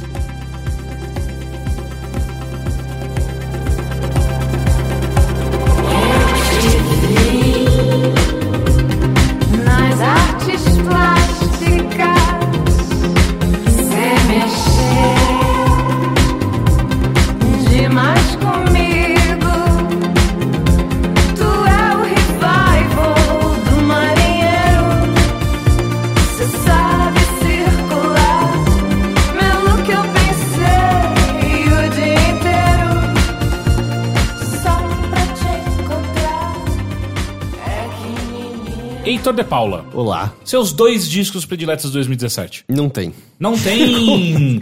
que, que resposta pronta, rápida. rápido, Mas é rápido, você é não, rápido. não teve nenhum que você. Mesmo. Não, lá, então, eu. Ano passado. Eu, assim, eu separei aqui ah, coisas de 2017. Tipo, eu, eu separei, na verdade, coisas que eu consumi em 2017, as principais.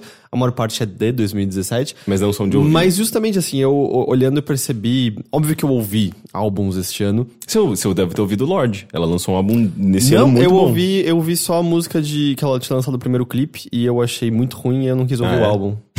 ok. Porra, foi todo um retorno triunfal pra ela. Porque ela tinha tido uma queda horrível? Não, porque demorou pra sair, né? Demorou? Um- Não foi tipo dois anos? Mas eu acho que foi um tempo que as pessoas. Tem aquela coisa do primeiro álbum Ah, e o que vai acontecer depois. É, então é eu ouvi dela, aquela e ela que foi bem era um recebida. clipe meio baladinha, não sei o que lá, eu não gostei, e aí eu nem tive vontade de ouvir o álbum. Talvez eu devo eventualmente, mas assim, eu já falei algumas vezes, minha relação com música é uma que mudou bastante de uns anos pra cá. É, música já foi muito mais importante pra mim do que é hoje em dia.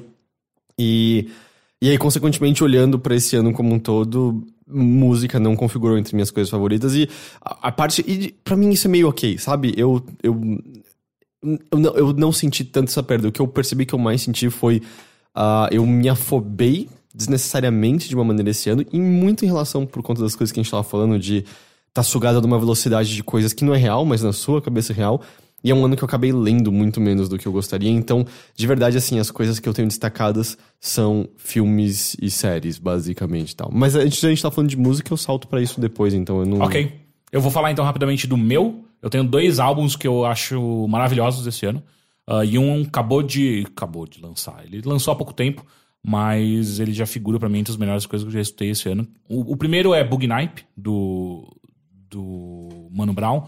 Eu acho que o que esse cara fez com a carreira dele e o que ele. e esse, esse novo ritmo que ele tá abordando agora. Mano Brown, pra quem não conhece, é um dos vocalistas criadores do Racionais MCs. Esse, esse Bug Nipe é um projeto solo dele.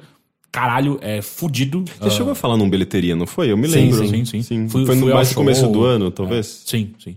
Ah, gostei muito. Ah, não, Bug Nipe é do ano passado. Foi no ano passado? Acabei de lembrar. Porque eu escutei ele no final do ano. Entendi. É. Não, não- Tanto não é que eu, eu, eu cheguei a ver umas, umas listas eh, de melhores álbuns brasileiros e eu, não, eu lembro de não ter visto ele. daí eu fiquei, ué. é, é, é, é, é. Então o Teixeira acabou se desclassificado. É, É, isso? eu, eu- fui desclassificado. Não, eu, eu perdi meio ponto, vai. Perdi meio ponto. Então eu vou deixar um, só o novo que lançou há pouco tempo mesmo, que chama Baco Exu do Blues. ah, que é Como um- chama? Baco Exu do Blues. Ok. Ah, é, um, é um projeto de vários caras fodas juntos, sabe? Tipo, o Kylie J tá no meio, que também é do Racionais MCs. Ah, é muito do caralho, assim. tipo, cara, não dá pra explicar. É, é- é um projeto de rap, não é só que ele tem uma, tem uma sonoridade muito forte de blues no meio, uma sonoridade foda de jazz no meio, poesia. Ah, ah, se você já estou Rincon Sapiência, ele tem uma influência, eu sinto uma influência forte entre os dois. Ah, então essa coisa do. Esse, esse disco que chama Essu é muito, muito, muito foda. E só pra ter um de fora, então, que eu, eu escutei bastante, mas não tanto quanto eu gostaria, que foi o Damn, do Kendrick Lamar. Foi, acho que é o álbum Cara, é o álbum mais a- elogiado desse é, ano inteiro. Eu acho que ele foi indicado pra todas as categorias no Grammy, se eu não me engano, né? Sim. Ele entrou em absolutamente tudo. Eu, eu não ouvi porque eu não acompanho muito a cena de, de hip hop e eu não conheço. Eu não conheço quase nada O de Kendrick Lamar, pra Lamar. mim, ele, ele, ele, ele saiu do, do hip hop, ele é um poeta. É um poeta que às vezes tem um ritmo hip hop às vezes é simplesmente ele fazendo poesia mesmo e sem ritmo e tal. É, é, é bem foda. É, eu aconselho bastante. Ah, se você for querer escutar isso, eu aconselho você começando pelo álbum anterior a esse, que é o How to Kill a Butterfly. Foda. E aí vai pro Damn, que é muito, muito bom. Eu gostei que no final das contas, mesmo a gente não tendo combinado, eu, eu, eu gosto desse formato que a gente tá fazendo. Que foi um panorama de 2017. Panorama foi o quê? Caos. É, mas eu Caos. acho que caos é o que mais define 2017. Exato. Foi um caos e a gente falou sobre todos os aspectos que esse caos aparece. Eu só ainda acho engraçado assim, eu lembro de 2016 acabando e todo mundo. "Uf, finalmente 2016 vai É. acabar. E aí 2017 foi pior. Uhum. E aí o que eu sinto é que tá todo mundo. Bom, todo mundo assim. Apertem os cintos, porque 2018 vai ser pior do que 2017. Mas foi. é curioso que a- a- no âmbito pessoal, pra mim, foi, foi bom, sabe? Foi um ano bom, porque eu, eu, eu tive mais ah, ah, equilíbrio financeiro, eu pude viajar, eu. É, e eu lembro que a gente falou a mesma coisa em 2016. E essa é a coisa curiosa, tipo, Overloader. As coisas estão boas, óbvio, elas poderiam estar melhores, poderiam estar melhores e tal. Mas é meio, é, a gente conseguiu ainda fazer muitas coisas. Tipo, a gente continua sobrevivendo com um negócio próprio no momento em que a economia tá horrível, no momento acho que todo mundo aqui tem vários e vários amigos desempregados há meses, quem sabe há anos. Então é sempre curioso, assim, ah, no âmbito pessoal, é, no âmbito pessoal também até que foi meio de boa É, mas eu acho que eu me 2017. refiro mais também a. Como chama o. o- a, a- a grana que o INSS liberou pra gente de Ah, manhã, sim. de- no começo do ano. FGTS. FGTS. E daí, tipo, teve um frilo também, daí entrou tudo ao mesmo tempo. Eu falei, gente, eu posso. bem. É, eu posso comprar um carro? Não, não, não chega, foi. É um erro, inclusive. Sim. É, Enfim, como a gente já fez toda essa a- abordagem maior. Vamos pra coisas mais específicas que a gente falou de música, agora vamos para filmes. Pode ser? Pode. Vou começar por você então, Heitor, porque você não falou de música, eu, te dou a palavra pra você, o, o chão. Claro, claro. É, então, ah, vamos lá. Eu achei que teve coisas muito, muito, muito, muito boas, que eu gostei muito, muito, muito em 2017. E tudo mais, vamos dizer, no âmbito mainstream pop mesmo, tá? Eu tô, tô dizendo. Mas eu acho que eu destacaria, então, assim, filmes que eu consideraria muito fodas de 2017, que estão entre os meus favoritos. Eu começaria com Logan, Porra, né? sim, pra É, caralho. Esse não é outro também que você lembra? Eu falei, cara, foi esse Puta ano que isso? pariu. Tipo, sim. Foi bem no comecinho do Foi, ano, né? foi, eu nem sei se foi tão comecinho, não foi tipo março, assim, abril? Ah, pra mim isso é esse é comecinho. comecinho? Porque isso É? já é quase meio do ano pra mim. Pois é. Porque não foi esse ano também X-Men Apocalipse? Não. Não? Foi ano passado o X-Men Apocalipse? Não foi esse ano? Eu não lembro que eu não Eu acompanhei. também não sei. Pode ser que tenha sido ano passado e eu esteja misturando já. Porque eu tinha a impressão que eles tinham sido meio, meio pertos um do outro, assim, talvez. Eu não sei. Eu não lembro Eu agora. posso Eu acho que foi viajando. nesse ano. Mas eu destacaria Logan como um filme que eu sinto que. ah, eu, eu, eu não vou ficar batendo na mesma tecla, eu acho que quem acompanha a bilheteria sabe da minha opinião sobre filmes de super-herói em geral, sabe que eu tô meio cansado disso, eu não tenho que ficar repetindo as mesmas ideias de novo de novo. Mas eu, eu acho que Logan mostra que, ou. esses filmes que a gente anda recebendo são meio preguiçosos, no geral, sabe? Eles podem ser muito, muito, muito melhores. E eu, e eu às vezes sinto que a diferença entre vamos dizer, os quadrinhos mensais e quando você pega uma graphic novel, tipo o quadrinho mensal do Batman e quando você pega uma graphic novel como A Piada Mortal, sabe? que é, ah, o quadrinho mensal tem coisas legais, tem coisas divertidas, tem sagas boas, mas de vez em quando você tem essa uma história que uma pessoa escreve pensando na profundidade possível daquela figura e eu acho que dentro da... Eu ia falar da cultura pop, mas eu acho que eu botaria assim dentro do, da, de arte como um todo. Existem poucas coisas mais fascinantes do que explorar a psique desses personagens que existem há décadas e mudaram tanto de acordo com o crescimento do público, dos escritores que, que, que, os, que os desenhavam, e começar a brincar justamente com as incongruências, com, com os conflitos, com as, com as mudanças súbitas e tentar dar uma ordem a isso. Eu sinto que é justamente quando uma pessoa tenta olhar de fora a bagunça, porque eu acho que isso a gente pode colocar, a bagunça que é o universo de quadrinhos e tenta dar forma e diz algo a partir disso, é de onde as coisas mais interessantes e mais legais saem, sabe? É, Hoje em dia, por exemplo, é super batido. Ah, Batman e Coringa são meio que o mesmo lado. De, de- são, são lados Sim, mas a opostos de uma vez que moeda. apareceu isso Exato. foi... Fuck! E eu sinto que Logan, por, pra filmes de super-herói, teve em grande medida isso, sabe? Meio que. Ou dá pra contar um filme que te faz ficar emocionado de uma maneira legítima, que te faz sentir perda ah, de, de uma forma muito mais profunda, emocional, de uma forma que quase como perder um membro de família, que eu acho que nenhum outro filme eh, de- de- dessa estirpe conseguiu fazer, sabe? Ou. Tanto é que eu, eu acho que de todos os filmes de super-heróis que foram lançados desse ano, eu não acompanho também muito essa, essa, essa cena. Mas o Logan é o único que me despertou interesse. Eu não fui atrás pra assistir ainda, mas se eu tivesse. que- Se alguém falasse, oh, você tem que assistir um filme de herói.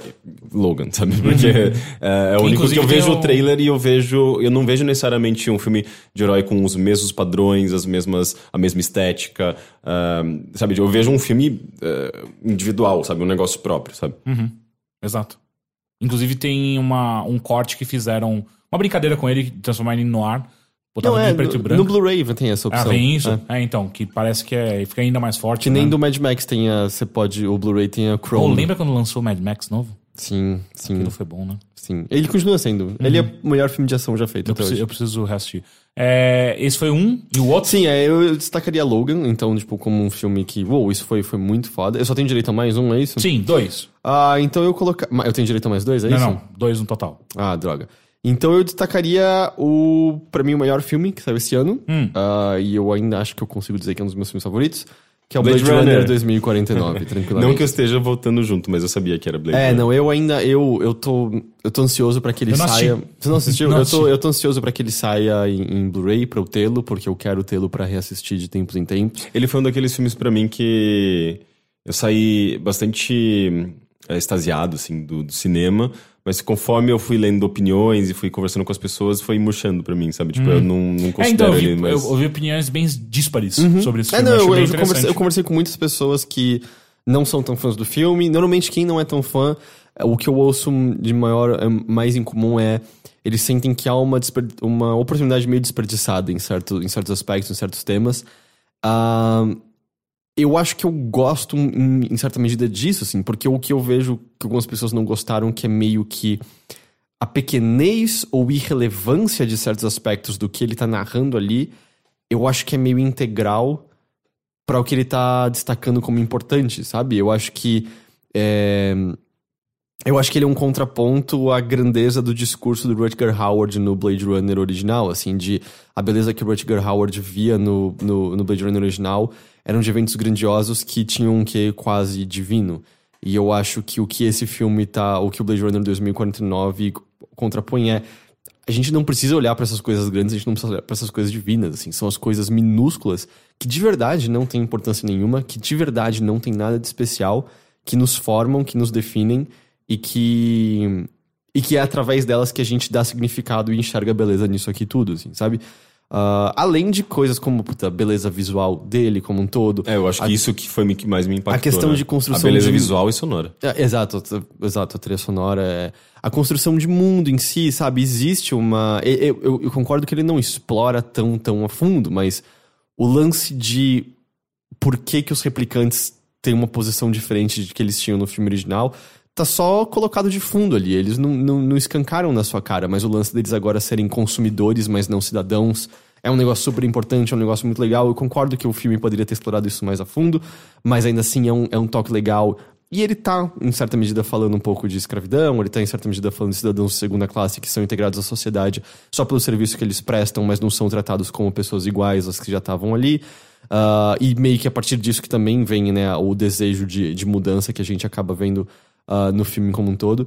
Mas eu acho que simplesmente os temas dele funcionam e eu, eu- o que eu sinto é que ele aborda não de maneira extremamente profunda, mas ele toca esses vários pontos, todos puxando para a ideia de importância que nós damos através do nosso ponto de vista e a necessidade de nós termos aquilo como tesouro, de nós termos aquilo como importante e definirmos o que é realmente valioso e definirmos o que é especial e único através da nossa visão, do nosso ponto de vista e montar nossa realidade meio a partir disso e não através do que outros nos dizem que é realmente importante, não através de um destino incumbido a nós, não através de uma grandeza que nos foi imposta por uma, por uma, uma figura maior que nos criou de alguma forma e Cara, que assim você, foi, seja. mu- você foi muito além, assim, filosoficamente, do que eu jamais conseguiria absorver Mas eu acho, que está tudo, eu acho que está tudo lá, sabe? Com certeza. Assim, Eu é. com a sua cabeça, né? Porque eu preciso do seu cérebro pensado pra ver tudo isso. É, e, e aí, por conta disso, eu, eu, sei lá, eu acho que, que tudo ali funcionou muito bem, sabe? Eu acho que ele tem uma mensagem muito clara, muito bem definida, e num filme que eu acho meio.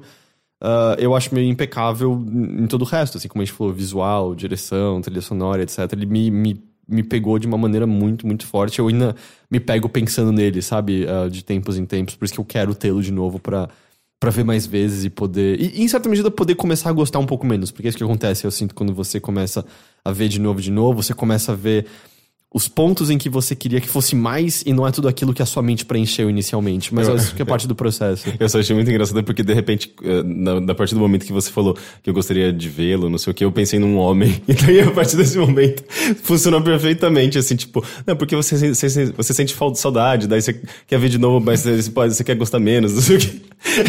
E, e funcionou muito bem, assim, da maneira como absorver. Mas, enfim, E, sem querer e ainda assim, eu também sinto que é uma, é uma ficção científica de uma maneira que respeita a tradição de ficção científica dos últimos anos, sabe? Que é. é- sim, tem de novo o lance de. Ou, e se androides, por falta de uma palavra melhor, estiverem desenvolvendo sentimentos como humanos? Tipo, esse questionamento, esse germe, já ficou pra trás. Chega, a gente já, já explorou isso vezes demais. Vamos partir de um ponto que é: sim, eles têm. O que acontece então quando há uma nova vida, quando novos seres têm a consciência de, de serem. O que acontece a partir daí da percepção de mundo deles, sabe? E levar essa discussão da ficção científica Pro que- próximo passo. Pro próximo passo e ver o que, e que, por exemplo, é o que Nier Automata faz, sabe? Muito, muito bem. Ah, então eu também aprecio ele bastante, bastante nisso. Então por isso que eu, é, para mim é a melhor coisa que eu assisti em 2017.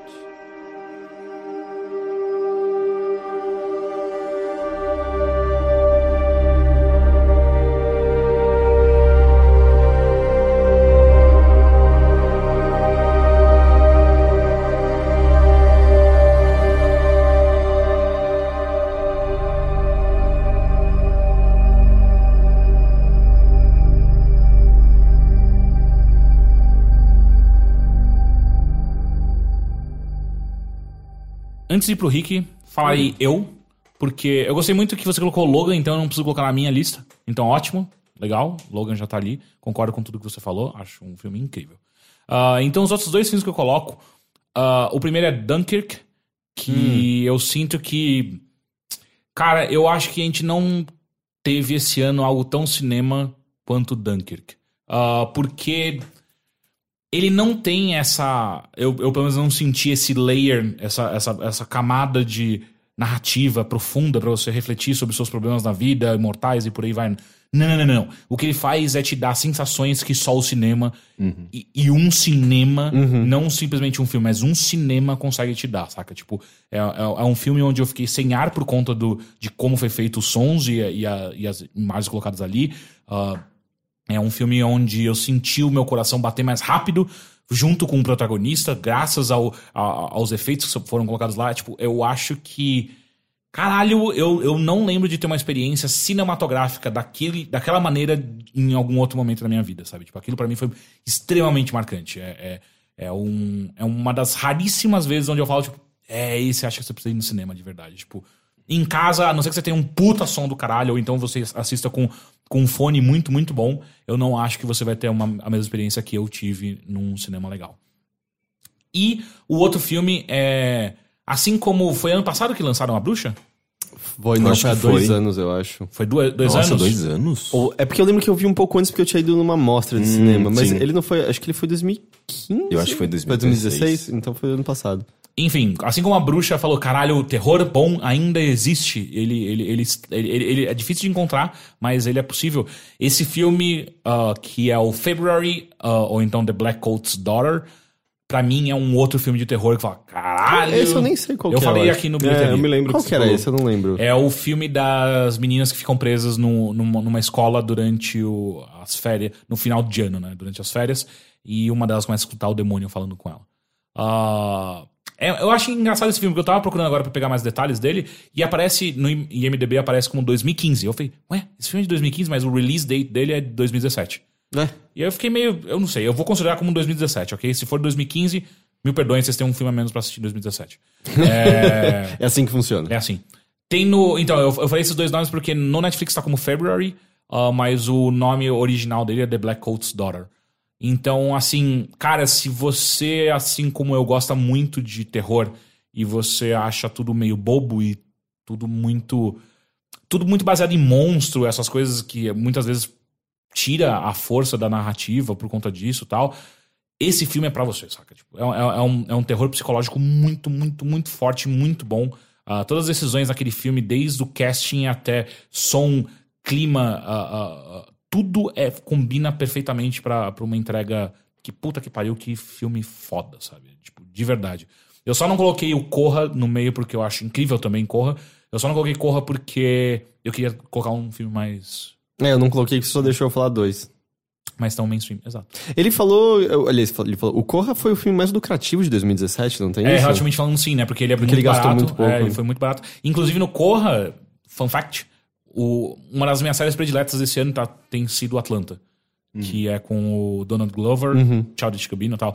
E um dos personagens principais é o, um dos caras do Corra. É o primeira vez que o maluco encontra outro cara que toma um flash e ele fica meio louco. É aquele cara. Então eu falei, caralho, que legal. Esse cara tá galgando. Corra. Ah, eu, Corre eu muito. quero, quero assistir Atlanta. A gente pode conversar no, no ano que vem sobre, Exato. sobre essa série, quando eu terminar. Henrique Sampaio. Eu vou trazer um que eu acho que vocês. Ah, não sei se vocês consideraram, mas certamente vocês concordam. Hum. Bingo. Puta Eu não vi que Bingo. pariu. Você não viu? Eu não vi Caralho, Bingo. eu esqueci de Bingo. Bingo é Filha da excelente. puta, mas que bom que você falou. Obrigado. Sim, Já é, valeu a pena. é, eu fiquei pensando, caralho, filme brasileiro, que filme brasileiro bom de teve esse ano? E veio imediatamente e é um filme Que excelente. pariu. Bingo é, é curioso, né? Porque ele. Ele meio. É um, um filme que tem duas fases quase, né? O começo ele é bem engraçado. É, você tem um pouco ali do drama, ele vai construindo a relação do, dele com o filho, é, com a família, com a mãe, né? É, e de repente o filme acompanha muito da, da, ah, da própria queda do protagonista, né? Então ele se, se torna um filme muito, muito mais denso e mais, mais melancólico no final, né? Mas acho que isso funciona muito bem nele. E é um filme com atuações incríveis. É, é uma história maravilhosa, na verdade, né? Tipo, como eles adaptaram essa história do, do, do Bozo para o cinema. E, e, e a maneira, inclusive, é como eles, eles, é como eles encontraram de, de poder abordar a história da maneira como ela é de verdade, né? Com as emissoras criando essas emissoras fictícias, né? Tipo, personagens. Mas, obviamente, você sabe muito bem do que eles estão falando. E é muito bem recriado esses anos 80, né? Com uma trilha sonora que muito, muito bem sacada, né? Tipo, eles, eles pegam as músicas, músicas que inclusive são meio trash dos anos 80, mas colocam no momento certo que dá o, o efeito certo no filme. Ah, e não é nem só por, por nostalgia, mas. Porra, é difícil a gente ver no Brasil uma recriação tão boa, sabe? Tipo, de. Porque é difícil de recriar E uma, é- e uma, é da- de uma, uma- uma de uma- data, é, tipo, uma, uma época por conta de tecnologia, de cenário mesmo. E né? é uma fatia muito específica que a gente. Da eu- nossa história, é, né? que eu Uhum. não, não lembro da gente ter abordado antes. Porque a gente tem uma, uma, uma- E eu entendo de onde vem, né? O nosso cinema guerrilha, né? De, da dificuldade que é pra fazer cinema no Brasil e tal. E a gente acaba indo pra assuntos mais sérios e, e onde abordam. É, aspectos muito importantes da so- nossa sociedade e tal, que eu acho que todos eles têm seu grande valor. Uhum. Mas quando a gente traz um algo que no- a nossa geração, principalmente, viveu muito fortemente. Que é cultura pop, né? Exato, tipo, é TV. é- é- é- é- e de uma maneira tão visceral, tão bonita, sabe? Uhum. Tão, tão bem cuidada e com detalhismo, sabe? Não, é, é aquela cena é, que é claramente um drone, sabe? Mas é uma cena que sai de um prédio, dá uma mostra panoramicamente e entra num outro prédio. E é um plano sequência maravilhoso. É de uma perfeição técnica, é, tipo, que é, é muito difícil de ver no cinema brasileiro, sabe? Que, que envolvendo. Não é nem questão de efeito especial, mas é. é de, de Direção direc- e fotografia, Direção, né? fotografia É. e tecnologia também. E se eu não me engano, eles estão indo pra con- concorrer ao Oscar, né? Eu não sei se Não foi... tava tendo uma, uma briga, porque, tipo, a- o órgão que escolhia pra ir pro Oscar tinha uma picuinha. Não, teve isso com o ano passado, que foi. Desse ano, na verdade, 2017, que foi do Atlântida. Não. De Edifício Atlântida, não é? Não, não, não. Como chama, gente? O, aquele filme maravilhoso, inclusive, com a... Do prédio. É, é. exato. Mas eu Não achei é que com o bingo tava rolando alguma coisa assim. Não, não, também. não. a- Não, o lance é que Bingo eles selecionaram o Bingo e Como Nossos Pais, que eu não assisti, pare- parece que é outro filme maravilhoso. Que é a da. Da diretora da do... Elis Regina mesmo?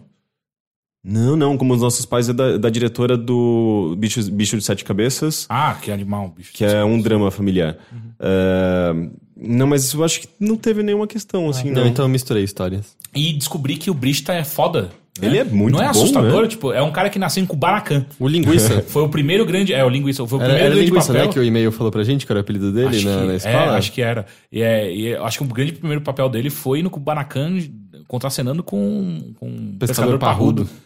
E aí o cara tá aí, velho. É muito. É era, muito... uma, era Marco Palmeira, o pescador parrudo ou não? não É, eu acho que era. lembrando, Eu não. não lembro. Mas enfim, é, é uma gra- grata surpresa. Obrigado por ter lembrado. Que bom. Sim, e um Ou outro era o filme... Pasquim? Marcos, Marcos Marcos Pasquim, Pasquim, né? é verdade. E um outro filme que eu escolho é Mãe. Boa também. Que É. bom que alguém trouxe. É um- É, Eu, não, eu não botei de propósito, eu gosto, mas não tanto assim. É, então, eu- ele eu- foi eu um tenho- filme mais impactante que eu vi nesse Eu ano. tenho várias e várias, eu acho que vale um podcast só disso. A gente Eu- fez um podcast só disso. É, eu É, sei. inclusive eu, a gente eu não abordou participei. com, com spoiler, né? a gente falou Eu, abertamente eu com não, não participei, eu fiquei chateado, mas. É que é um, é um filme que pode ser lido de várias maneiras, né? Ele Uhum, tem diferentes interpretações. Eu adoro o fato dele ser bastante aberto e os personagens não sequer terem nomes, né? Que é uma coisa que eu nem, nem reparei assistindo. E. mas é. é, Tem cenas ali que, sei lá, me marcaram assim pra sempre. Tipo, a cena da invasão na, na casa, é, que tem uma intensidade, tem uma direção, tem tipo um design de som, tudo, tudo ali é muito. É, é- é um negócio que, tipo, se você. Eu não sei como é ver, ver em casa, né? Tipo, numa TV normal, mas. No cinema, aquilo. Ser, eu acho que tem muito aquilo que você falou do Dunkirk, né? Tipo, o impacto que aquilo causa, né? Tipo, uma experiência eh, que você não pode ter eh, de outra forma, sabe? Tipo, é, é uma conjunção de interpretação, de direção, fotografia, som. eh, e é um, um negócio grandioso, né? Que eu acho que E talvez tudo o. porque não tiravam a porra do. Não saíram de cima da, da Não cara saíram de cima da pia, que não tava Filha da chumbado. puta, sabe? Mas eu acho que é uma característica também do, talvez, do, eh, do Aronofsky, né? Tipo, o Noah, eu sei que tem uma- essa coisa meio épica, meio Eu nunca vi. Grandiosa. eu nunca vi. É o Arca de Noé, é, né? Arca de Noé, sim. Nossa. É, que de, de- tem uma, uma, Pera, uma se- o Arca de Noé com o.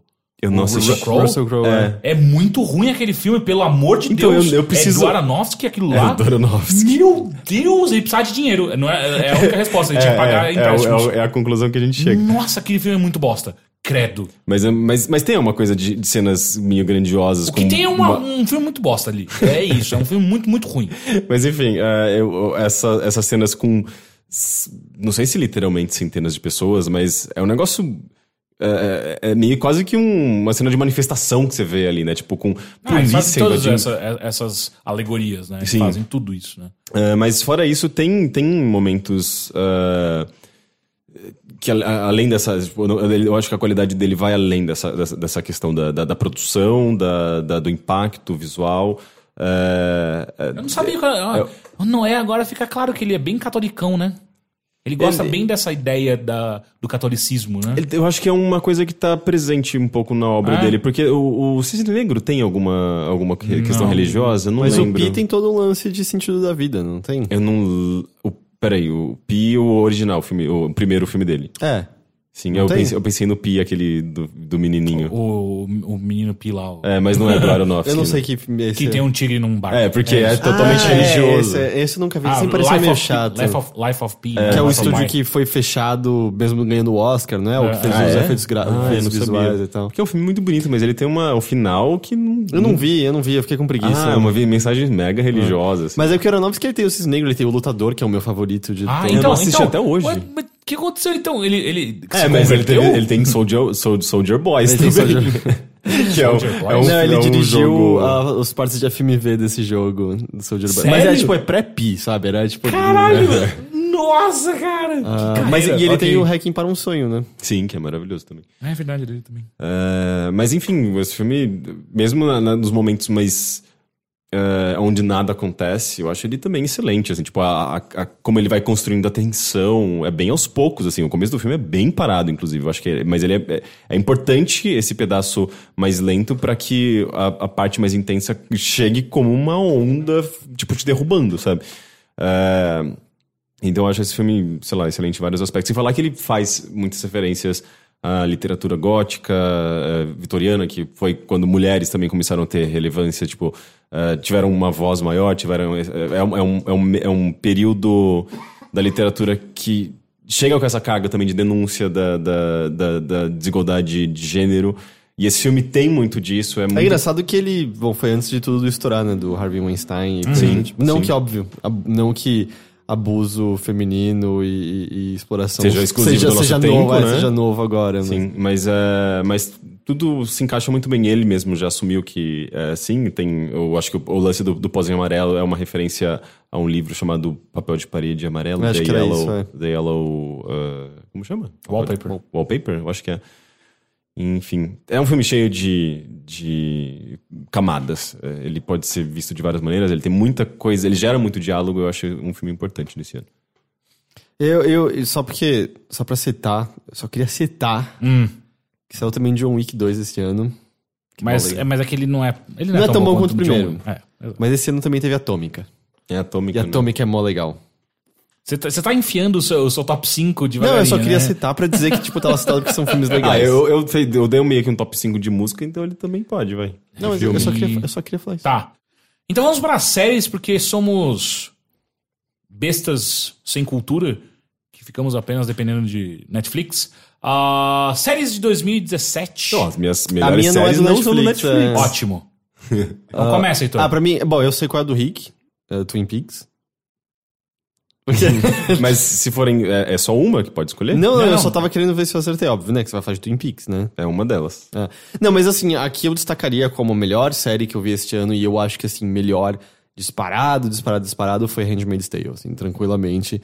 Ah, a gente chegou a falar meio que extensivamente, lembro que eu cheguei a falar em mais de, um, mais de um episódio, mas é baseado num livro, e é curioso porque vai ter uma segunda temporada, e essa primeira temporada já acabou o livro, então eu tô muito curioso pra ver o que vai acontecer com a próxima temporada em que coisas vão ser inventadas, né, pra, pra série em si, mas basicamente é um, é um Estados Unidos no qual existe uma espécie de teocracia, né, é que não, não tem exatamente uma, uma figura religiosa comandando tudo, mas existe uma ditadura religiosa, basicamente, porque o mundo vive num estado apocalíptico no qual poucas mulheres podem dar à luz e uns homens criam uma espécie de revolução de forma a terem controle sobre certas mulheres para que eles possam, ah, possam continuar ah, tendo descendentes e tudo mais e acham uma desculpa religiosa para poderem transar com essas mulheres férteis enquanto são casados com suas esposas num mundo altamente regrado em que você não tem mais basicamente liberdade nenhuma, especialmente se você é uma mulher, mas obviamente repleto, repleto, repleto de hipocrisia, porque seres humanos são seres humanos e ninguém acredita naquilo que eles estão realmente falando. Eles apenas sempre acham que outros têm que seguir aquilo, mas eu sou especial o suficiente pra não ter que seguir essas coisas que eu acho que os outros deveriam seguir. E- que é a história da humanidade. É, que é o que a gente vê diariamente. é, é, políticos, por exemplo, que, que são também pastores, abusando desse, dessa quase que ingenuidade do, do Eu, povo. eu acho que né? não precisa nem entrar em pastores, por exemplo, a questão justamente políticos, em que, ah, do tipo, o que eu faço de corrupção, ah, meu, mas é diferente de maneira como eu tô fazendo, sabe? Eu sou diferente das outras pessoas. É meio que um comportamento do ser humano, achar que você é especial e diferente e você tá fazendo aquilo por exceção ou porque você entende o que é certo e errado, mas os outros têm que ser colocados. É tipo um ditador qualquer, sabe? Independente do tom religioso no fundo ou não.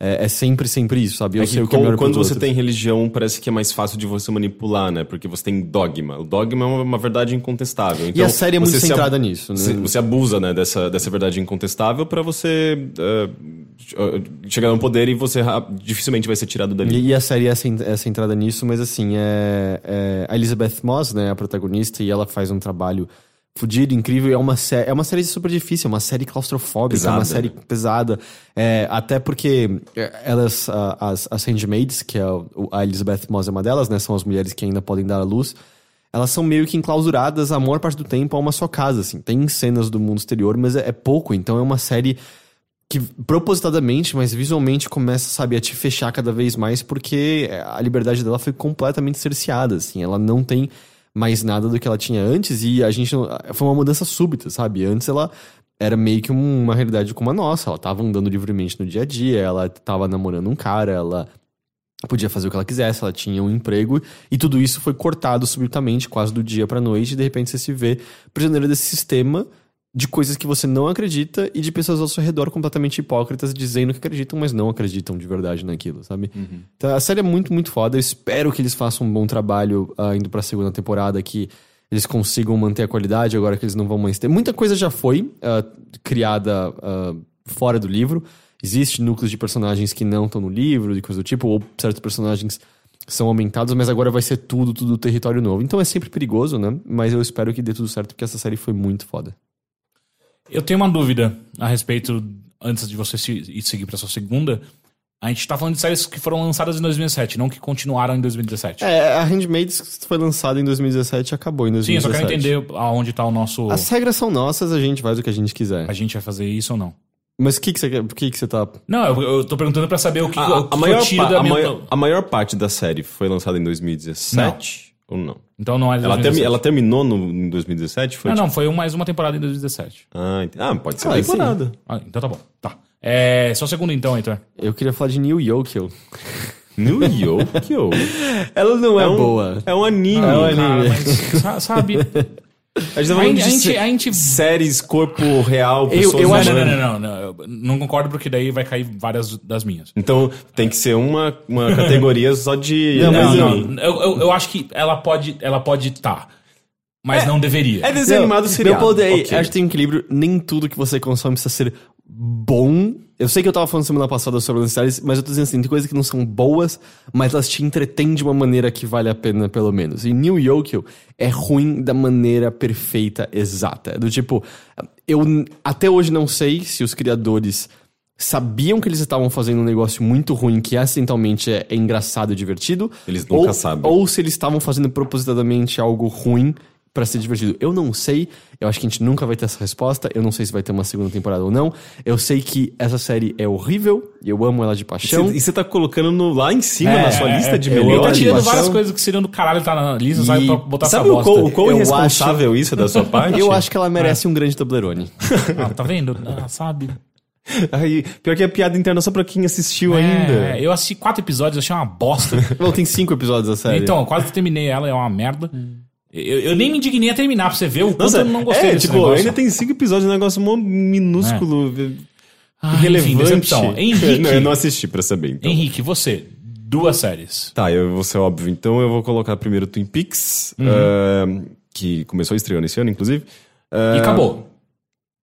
Ou daqui 20 anos a gente vê Sei, ma- eu não- mais. Não, você, não pode, você não pode presumir nada. Será quando se que ele vai ser tipo o, o, o Só? Saca? Tipo, o, o filme Jogos Mortais. O cara morreu, tem 15 anos e continua Ah, tendo mas Jogos Mortais. o David Lynch morre e aí aparece uma gravação, tipo, It is I, David Lynch. Eu não sei imitar o David Lynch. Só virou de repente, quando a gente chama aquele, aquele que fazia o Drácula. o- o Christopher... Christopher- Não. Lambert. Christopher Lee, é? Lloyd. É isso? É Christopher- Christopher Lee, é, é? Mas It is I, David Lynch. Se vocês estão ouvindo isso, meus restos mortais foram jogados em direção a Marte, respeitando meu último desejo. Mas em algum lugar do mundo escondi a última temporada de Twin Peaks. Eu não duvidaria. E a temporada de Twin Peaks é um grande Toblerone. A merda é que isso é uma referência ao One Piece, mas aparentemente uma referência também ao jogador número 1, um, porque isso também tem um jogador número 1. É um, verdade. então- É... é um negócio que, tipo, Twin Peaks é, é- é muito louco, porque, tipo, a- as duas primeiras temporadas, elas são bastante concretas até. É, Você tem ali umas, umas maluquices, umas, umas coisas muito subjetivas, mas era, era algo meio pé no chão. Enquanto você chega na terceira temporada, é, é David Lynch fazendo tudo aquilo que ele sempre quis fazer, até porque ele teve dinheiro, é, Séries são uma coisa diferente em 2017. são totalmente diferentes. Tipo, e- se séries são o que elas são em 2017, em grande medida foi por conta da primeira temporada de Twin Peaks lá nos anos que 90. certamente né? influenciou a maior parte dessas séries, né? E, e, é, e é muito louco ver que, porra, não tem nada parecido com o que é Twin Peaks, né? Porque ele, ele tem é, um- muito daquilo que, que era o, o, o cerne, né? Tipo, que era, que era o que movia as primeiras temporadas, que era o mistério, é, uma narrativa muito focada no mistério. Mas a maneira como ele aborda isso é muito diferente do que a gente, a gente tá acostumado a ver, sabe? A gente, sei lá, você pega Dark, que é certamente uma cria de. Ou Stranger Things, que é uma certamente, são, são certamente crias de Twin Peaks. É, eles estão fazendo o- meio que o básico, assim, sabe? Tipo, da, da- do, do mistério, da, da- da- em termos de trama, do que esse gênero pode fazer. Você diria que Stranger Things é medíocre. é, é normal. É normal. E- Medíocre, né? Só sério, sério na palavra? É mediano. E, e Twin Peaks, ele parece que tá levando isso pra um novo patamar, sabe? Ok que tem coisas ali que a gente já viu em filmes de ficção científica, é, envolvendo realidades, envolvendo ah, uma coisa meio metafísica mesmo, mas pelo menos em termos de TV mesmo, o, que tem ali, tipo, nu- nu- nunca foi visto e provavelmente não vai ser visto da mesma maneira, porque é muito experimental, é muito subjetivo, é muito cabeçudo, é, a quantidade de personagens, a quantidade de, de situações e, e- e cenas completamente absurdas envolvendo é, inclusive, é, essas realidades diferentes, sabe? Tipo, do- de, de um filme de 92, conversando diretamente com uma série de 2017, com cenas sobrepostas, sabe? Tipo, de personagem de 20 anos atrás interagindo com personagem de 20 anos no futuro, que é o ano de agora. Coisas completamente malucas, sabe? E, e ao mesmo tempo cenas super bonitas, sabe? Eu adoro o, o detalhe de que ca- cada, quase todos os episódios terminam com uma apresentação musical no, no, na Roadhouse, que é o, o, o bar, a- tipo a... É, é meio que o bar do, da- de, de Twin Peaks, onde, onde sempre tem apresentações musicais. E você tem coisas maravilhosas lá, tipo, de fato, apresentações musicais muito bonitas. E, e- e personagens relevantes ou não, sabe, conversando no meio dessa, dessa- dessas apresentações. Ele tem coisas muito brilhantes, sabe? É uma série extremamente fascinante. E a minha segunda, eu colocaria Big Little Lies, que também é outra, outra série que foi super premiada nesse ano. E que também aborda ah, ah, violência doméstica, ah, desigualdade de, de gênero, mas especialmente violência doméstica, né? Estupro e ah, essa, essa, o relacionamento abusivo, né? Aquilo, aquilo que, que, é, que é até mais, mais difícil de você classificar, né? Porque a série mesmo aborda isso. Tipo, a, a, a vítima, ela tem muita dificuldade para reconhecer que ela está num relacionamento abusivo. Ah, mas eu, eu acho que ela, ela é muito mais do que isso. Isso é só. eh, Na verdade, são os pontos principais de duas personagens. É uma série que aborda eh, dinâmicas em, em comunidade. eh, eu acho que o, próprio nome é muito sobre isso, né? as, as, as aparências, né? as mentiras que as pessoas contam a si mesmos, a si mesmas e as máscaras que elas ve- vestem para aparentar ser, serem felizes, para aparentar que ela tem um relacionamento bom, que, que ela não tem problema e que é o que as pessoas fazem diariamente nas redes sociais, né? Eh, e, e- e eu acho muito legal, assim, como eh, ela aprofunda muito a fragilidade das pessoas. Ela mostra que todo mundo tem, tem, tem problemas e ela, ela é bastante crua nesse, nessa, nessa, nessa, nessas, nessas dificuldades que cada um tem, sabe? Tipo, seja ela, ela mais psicológicas, sejam elas mais físicas mesmo. Ah, inclusive, tipo, essa personagem que tem a questão do estupro, né? Tipo, a- ela é a personagem com essa densidade mais psicológica e que, que uma coisa que persegue ela, tipo, um medo que persegue ela, ela tem trauma e tudo mais. A maneira como a série traduz isso é, é fascinante, assim, tipo, ela é a única personagem que tem cortes ah, secos, ela quase como se, se ela estivesse vendo coisas, ela tem aquela que é um recurso que eu adoro em, em séries, em cinema, que é eh, ela algo está acontecendo, de repente ela toma, toma uma, uma atitude drástica e, sei lá, dá um soco na cara de alguém e volta pra, pro momento antes dela ter dado esse soco, que é, ela estava imaginando isso. Ela é a única personagem Ellie que... McBeal faz isso É, muito. ver- é verdade, é Né? verdade. Ou no Six Feet Under, tipo, é um recurso muito, muito recorrente. Kelly McBeal é tipo no 1996, né? 97? É, é, eu não lembro, eu lembro que eu via, tinha, passava na Fox na TV. É, Essa personagem, por exemplo, ela tem vários desses, desses lapsos, essa coisa de você não saber se é, se é real ou não. E é uma característica da personagem. Enfim, tipo, é uma série muito bem construída, cheia de recursos interessantes, utilizada de maneira interessante. E, e que passeia muito bem entre o drama e a comédia, assim. assim, Tem momentos muito engraçados e... Aquele engraçado não escrachado, mas engraçado, engraçado inteligente. Um roteiro realmente muito bem escrito, texto maravilhoso e atuações brilhantes. Ah, enfim, é, tipo, ela, ela consegue abordar coisas extremamente importantes eh, sem ser só sobre isso também, e sem ser extremamente pesado. É uma série que você consegue assistir, eu acho que.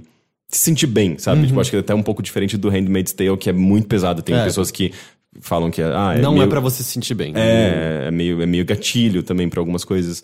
Ah, enfim, é, um- é uma série excelente. Maneiro. E você? A minha, ah, as du- duas, ah, nenhuma das duas foram lançadas em 2017, mas tiveram temporadas em 2017. A primeira que eu quero falar é BoJack Horseman. Ah, foi uma série que eu demorei muito pra começar a assistir. Eu, eu lembro de ter assistido um ou dois episódios, achei meio, ah, É, eu só vi o primeiro episódio e achei meio, é... exato. É, inclusive, eu acho que você comentou que essa temporada desse, pelo menos os primeiros episódios que você tinha visto, você não tinha gostado, né? É, exato. E aí eu. Só que são pessoas que eu, que eu gosto tanto e considero tanto a, a opinião que falavam pra mim, cara, sério, é bom. Eu falei, ok, vamos dar uma chance. E aí eu finalmente hum, me deixei ah, ah, ah, deitado no sofá enquanto eu passava aquilo e realmente é um. Caralho, que, que, que coisa foda, sabe? Tipo, Mas, mas a, série melhora ou você mu- não, meio eu que acho mudou que... sua opinião? É, não, eu não... A, a série melhora, sim. Mas não é só isso. Eu acho que você passa a entender melhor os personagens e as motivações de cada um. E, e o, o tipo de humor muito específico que ela tem, saca? Do, que é um humor muito... Autodepreciativo, que é, obviamente, uma marca da nossa geração. Mas que muitas vezes ele é over the top. E aí fica um humor sobre o humor feito com aquele humor. É meio bizarro. Mas é, é realmente muito, muito, muito interessante. Ah, e é uma história linda, sabe? Tipo, é um, é um, é um anti-herói quebrado, que é o, o tipo de coisa que eu adoro. ah, acho muito foda. Então, BoJack Horseman, pra mim, é uma das melhores coisas que eu já assisti. E o outro é uma que eu venho falando com uma certa frequência desde o ano passado, que é The Expanse. Ah, Que é de ficção série- científica, não é? Exato, ficção científica meio noir, primeira, pelo menos a primeira temporada. Segunda temporada não é tão noir, mas é, ainda assim continua uma série muito interessante, ah, porque eu vejo que esse tipo de sci-fi é muito difícil ser feito, né? Porque ele depende muito de dinheiro, de pós-produção, de, de efeitos especiais e tal. E eles conseguem fazer algo que não é vergonhoso com esses efeitos especiais e, e focam onde precisam focar, que é nas interações humanas, os diálogos tal, e na própria história no roteiro. Então fica uma coisa muito, muito legal, sabe? É- é- eu realmente aconselho muito, se você gosta de sci-fi, vai fundo porque é, é realmente divertido. E esse ano teve mais uma. Acho que ano que vem teremos mais uma temporada. Esse foi a segunda ou terceira do... Segunda. O... No geral, você ficou decepcionado com a terceira temporada de Rick and Morty? Eu acho que o último episódio ele é fantástico. Ele é muito, muito bom. Mas a segunda temporada, pra mim, ainda é de longe. É, porque eu, eu não terminei a terceira temporada, mas, tipo, tudo que eu vi eu achei bom, mas o que eu acho que eu senti foram que as pessoas esperavam que ele levaria mais em frente os temas da segunda Sim. temporada. E aí, acho que o, o- a impressão que começou a me dar vendo a terceira temporada é meio... essa nunca foi a intenção. Simplesmente aquele caminho foi seguido naquele momento, Uhum. mas ainda era meio sobre fazer um programa engraçado e a terceira temporada ainda é isso. Uhum. Só que parece que as pessoas estavam esperando quase o sentido da vida na série e não é o que não é o que foi feito ali, sabe? É, eu acho que tem a parte. Eu, sinceramente, talvez eu me encaixe um pouco na, na, na questão de. Eu esperava que não fosse tão engraçada essa série. Aliás, essa temporada. Eu esperava que a terceira temporada fosse algo mais tenso mesmo. Até saca? pelo tempo que demorou, né? Pra... Exato. ah, eu, eu tava achando muito corajoso pra onde eles estavam levando essa série, sabe? Tipo, é, é, sei lá, eu tinha uma, uma, uma expectativa completamente diferente do que foi, mas no final das contas foi muito tipo, ah, é verdade, Rick and Morty é engraçado. Ele não é só essa coisa filosófica que um monte de gente começou a pintar. E eu mesmo, durante uma época, eu fiquei, caralho, essa porra tem, tem, tem seus méritos metafísicos e filosóficos. tem ainda, nunca exato, deixou de Exato, ter. exato. Ah, mas só que eu, uma hora eu comecei a considerar mais o que talvez eles queriam que fosse, sabe? De fato. Ah, e aí, quando começa a terceira temporada, foi meio um choque, tipo, ah, é, é muito mais sobre comédia, esse humor meio bizarro que eles têm aí. Ah, só que eu acho que o último episódio, ele amarra muito, muito bem. Ele volta a dar o sentimento que eu, foi quando eu terminei a segunda temporada. Eu falei, fuck, tem coisa muito legal aí no meio. Mas. Eu até tive uma, uma, uma certa discussão no Twitter a respeito disso, mas é, eu, eu, eu não tenho dúvidas que o fandom em volta de Rick and Morty tirou um pouco pra mim o brilho do. Uhum. ah, O lance é se distanciar, né? E- Exato, é, foi o que eu comecei a fazer, mas inevitavelmente eu ainda. Eu assisti a terceira, a, a- terceira temporada muito pensando, tipo, ah, sério, é- é eu, tô, eu tô no mesmo barco que, que aquela galera, né? Meio estranho, eu não queria estar ali. Não, mas qualquer. Não sei, desenho especialmente tem muito disso, né? Fandom tóxico. Sim, sim, sim, sim. Meio. Ah, videogame, né? Videogame tipo, também. né? me lembro da. Acho que a criadora do, do Steven Universe, que teve. Rebecca Sugar, É, é? Rebecca Sugar teve, teve uma parte do, do fandom que tava meio que atacando ela no Twitter, coisas do Hum. tipo, sabe? Com ameaças e tal. Mas é, é meio que sempre, sempre tem pessoas muito radicais e muito fanáticas Uhum, por alguma coisa a ponto de se tornarem meio raivosas quando a série toma um caminho diferente. É uma bosta isso. Mas É, enfim, não, dá e, pra e você pra mim, e pra mim não foi exatamente, tipo, pessoas vindo me atacar ou, ou que eu vi um grupo de pessoas fazendo algo completamente ab- abjeto, sabe? Não foi nada disso. É simplesmente que entrou num nível de, de absurdo tão forte, assim, sobre o que, que era falado sobre a série e o que, que as pessoas achavam e por aí vai, que começou a, de fato, perder um pouco o brilho, sabe? Do tipo, eu comecei a, a, a questionar a série olhando pra aquelas pessoas. E, e eu ainda acho incrível, acho que foi um dos melhores desenhos que eu já vi, já é muito, muito legal. Mas ela perdeu um pouco o, o viço. Não, mas, mas eu acho que é normal também. Eu, um não, pouco também. disso, né? eu, eu- Porque... eu acho que é saudável, sabe? Tipo, porque, porque uma coisa que me incomoda muito é sempre quando a gente coloca coisas em pedestais. Isso me Uhum. incomoda em demasia. Não importa o que seja. Tipo, pode ser Rick and Morty, pode ser Twin Peaks. Eu, me incomoda a gente, quando a gente coloca em um pedestal. o Riot tem uma tirinha muito boa sobre isso, lembra? Que é o, é o nome do carinha, sabe? Tipo, o Norberto colocava tudo num pedestal, aí tinha um, tem um, um pedestal desse, tipo, ah, meu grande amor, Uhum. tudo mesmo. Aí, tipo, ah, meu sonho, qualquer coisa, ah, coxinha. e é meio isso, sabe? É, qualquer é, coisa, essas coisas que você coloca, independente do tamanho delas, é meio, não faz sentido. Exato. Mas é E- que tem, eu acho que na verdade você pode gostar muito de alguma coisa. Eu- exato. A ponto de, ah, eu quero comprar tudo dela, eu quero ter, tipo, eu quero. Mas, ao mesmo- mas se, se você se torna tóxico a ponto de você é, querer defender aquilo que você gosta de uma forma que at- atinge outras pessoas, isso é, isso é péssimo, sabe? Tipo, é, É. um nível de, fana- de fanatismo é, é, nem um pouco saudável. né? De novo, eu não acho que em nenhum momento eu vi algo inexcusável de um grupo de pessoas que gostam de Rick and Morty fazendo. Não vi. Eu vi, eu achei muito bobo aquela reação toda ao molho sensual sauce lá. Achei estúpido pra caralho. Mas o que, o que essas ações me fizeram perceber foi pelo absurdo delas começar a olhar o quão insignificante também é a série em si, no final das contas. E o quanto o próprio. o, é, como é que chama? O, ah, o criador da série, o Justin Roland, um dos criadores, né? O quanto ele fala sobre isso também. É Eu, eu, eu vi. eu-? O outro é o é Dan? Não. Dan Ha- Harmon, né? É, eu vi algumas entrevistas deles depois sobre como eles levam muito mais numa boa do que boa parte dessas pessoas levam, saca? E aí você fica meio. Ah, eu prefiro ter uma visão mais próxima da deles, sabe? Que É tipo não uma é coisa meio, meio Seinfeld, assim, tipo é, de... que eles fizeram muito mais pra dar risada entre si e pessoas começaram a ler subtextos onde não tem. E às vezes sim, às vezes eles faziam coisas mais importantes e tal. Mas começaram a perder muito o- a mira da série, e aí eu tive que voltar pra ver o que. A visão do criador, tipo, ah, é verdade, tipo, isso é só um desenho, calma. Ah, então é isso. Então é, isso. Enfim, esse é 2017. Isso foi 2017. É, eu, eu queria muito terminar esse, esse wrap-up desse último episódio de 2017 falando, pô, agora você tem uma pá de coisa pra assistir, coisas incríveis pra você assistir, pra você ler, ler não, né? Mas escutar. ah, mas aí você falou, não, Yokio. E aí eu não posso mais falar esse, esse Ah, final. você pode, tá no Netflix, é fácil de ver. A pessoa que Não, não, não posso, porque tipo, Não. não, é- não são coisas incríveis. Tem, Mas- uma, mas tem, a- tem uma, tem uma, um- uma cagada ali no meio, assim, ó, bem no meio. Mas a pessoa que vai, de- vai determinar se é incrível ou não, vai que ela goste. Não, eu tô determinando. Mas qual o tamanho dessa cagada? Ah, não, dá pra, É, você, tipo- dá pra você comer a bordinha. Tá, não é do tamanho de um grande Toblerone. Eu devia, eu devia ter visto vindo, sabe? É impressionante. Enfim. É, mas, bom, acho que é, é- isso é 2017 no bilheteria. A gente vai voltar. A gente volta depois do dia 10 de janeiro. Eu não sei exatamente qual dia da semana que cai, se já vai ter bilheteria naquela semana ou não, mas é mais ou menos a partir do dia 11 de janeiro que a gente retoma as atividades. Obviamente, ah, tem ainda Mothership, tem muita coisa relacionada a games ainda no site, né? Ah, mas de bilheteria, é isso esse ano. É isso. E. Tem poxa, e-mails? Tem e-mails. Tem e-mails. Tem e-mails. Então, antes da gente falar tchau pra vocês, vamos ler as cartinhas dos leitores. Tá bom.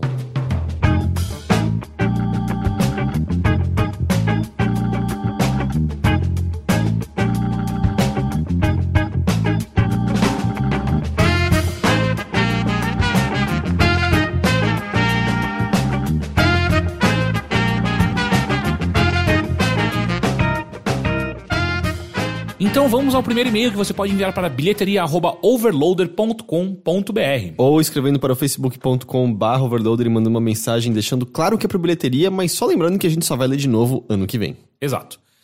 E a primeira mensagem vem de Marcos Fleury. Olá, Heitor, Henrique, Caio e possíveis convidados. Olá.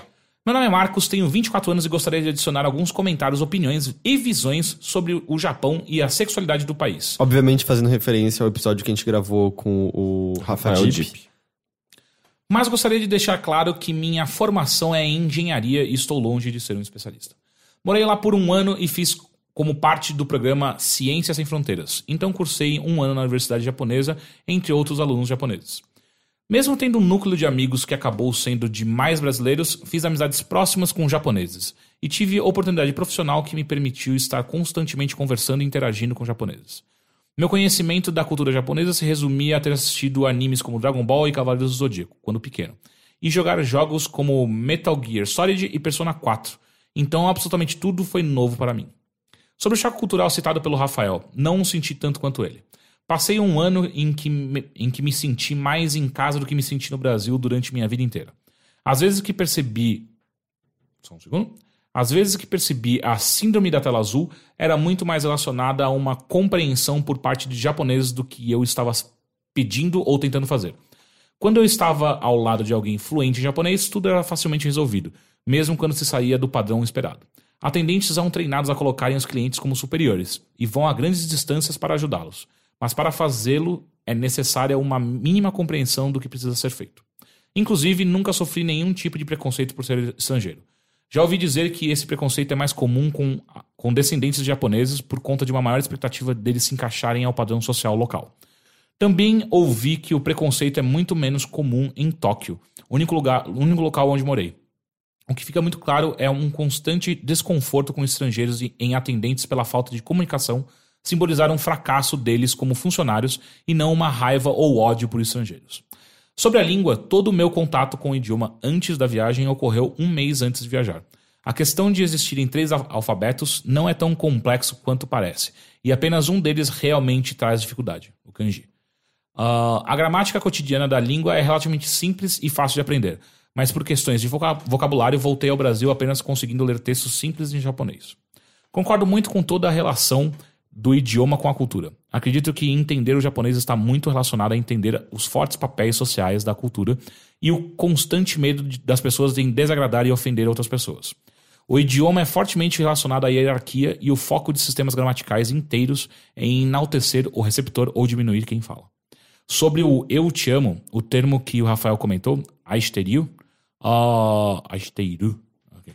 até onde eu saiba, se refere a um tipo de amor muito específico no Japão. Conversando com japonesas, elas me contaram que ele só, era, só seria utiliz- utilizado entre pessoas casadas. Uma palavra que, que teria um, um significado muito mais próximo do eu te amo que usamos por aqui seria o suki, ah, que é geralmente traduzido como gostar de algo e é utilizado com frequência muito maior em, em muitos ambientes. Eu não sei dizer se ele chegaria a ser usado com os pais, mas acredito que a surpresa dos japoneses está muito mais associada a um problema de, de tradução nesse caso. Sobre inglês no Japão. Apesar deles aprenderem inglês na escola, é um inglês extremamente focado em tradução direta do inglês para o japonês e com foco em texto. Com isso, muitas pessoas conseguem entender textos, mas não têm confiança nenhuma em falar e conversar com estrangeiros. Isso provavelmente também está muito relacionado ao medo de, de falhar se tentar se de se falhar ao tentar se comunicar com alguém que não fala japonês. Sobre a transexualidade. Conversei por mensagem por alguns dias e tive um encontro com uma mulher transexual que conheci pelo Tinder. Enquanto jantávamos, uma das coisas que ela comentou foi como nunca se sentiu muito aceita e ficou muito impressionada e agradecida com um simples fato que, ah, que, a, que hora nenhuma perguntei por, sobre ela ter feito operação para mudança de sexo ou não. Ela também me contou que não conseguia se relacionar com muitas pessoas em seu dia a dia e que a pressão e rejeição que ela sentia eram imensos. Ah, um caso não simboliza o total de um país, mas esse evento me fez questionar bastante o quão bem os japoneses realmente aceitam a transexualidade. Brevemente sobre o V de Vitória em fotos. O motivo que escutei de uma japonesa foi que as mulheres japonesas começaram com isso para colocar as mãos delas sobre os seus rostos e assim darem um- uma impressão que seus rostos são menor- menores. Um outro jeito comum de fazer isso é pousar com as palmas das mãos ao lado do rosto. Espero ajudar com alguma informação e peço desculpas pelo texto mal escrito. O episódio foi ótimo, convidado incrível e, como sempre, o trabalho de vocês é ótimo. Poxa, Muito muito, muito obrigado. Um ótimo cumprimento. Bem esclarecedor. Próxima mensagem. Olá, meus overlindos, tudo bom? Essa é de Pedro Imparato. Vim aqui para esclarecer algumas dúvidas que surgiram durante o último episódio de bilheteria. Ornitólogo. Esse é o nome designado aos biólogos que têm como principal ramo de estudo as aves. Gripe versus resfriado. As duas doenças são relacionadas por exibirem sintomas semelhantes como febre, dor de garganta e coriza. Ambas são causadas por vírus e é aí que mora a principal diferença. O resfriado pode ser causado por uma enorme variedade de- de vírus, que muitas vezes nem têm relação genética uns com os outros. Os sintomas do resfriado são nossa resposta imune ao patógeno. Já a gripe é o quadro sintomático de uma infecção por vírus da família influenza, ah, que tem efeitos muito mais drásticos no organismo, como dores no corpo, febres mais severas e podem precisar de acompanhamento médico. Inclusive, é contra essa família de vírus que é feita a vacinação todos os anos, justamente por oferecerem riscos mais graves à saúde. Em resumo, como o Dr. Áuzio Varela fala, se você se sente bem para ir trabalhar, é um resfriado. Se tiver que ficar de cama, é uma gripe. E a última mensagem. Essa é de Carlos Quinhões. Boa noite, queridos podcasters. Me chamo Carlos, moro no Rio de Janeiro e tenho trabalhado com edição e engenharia de som.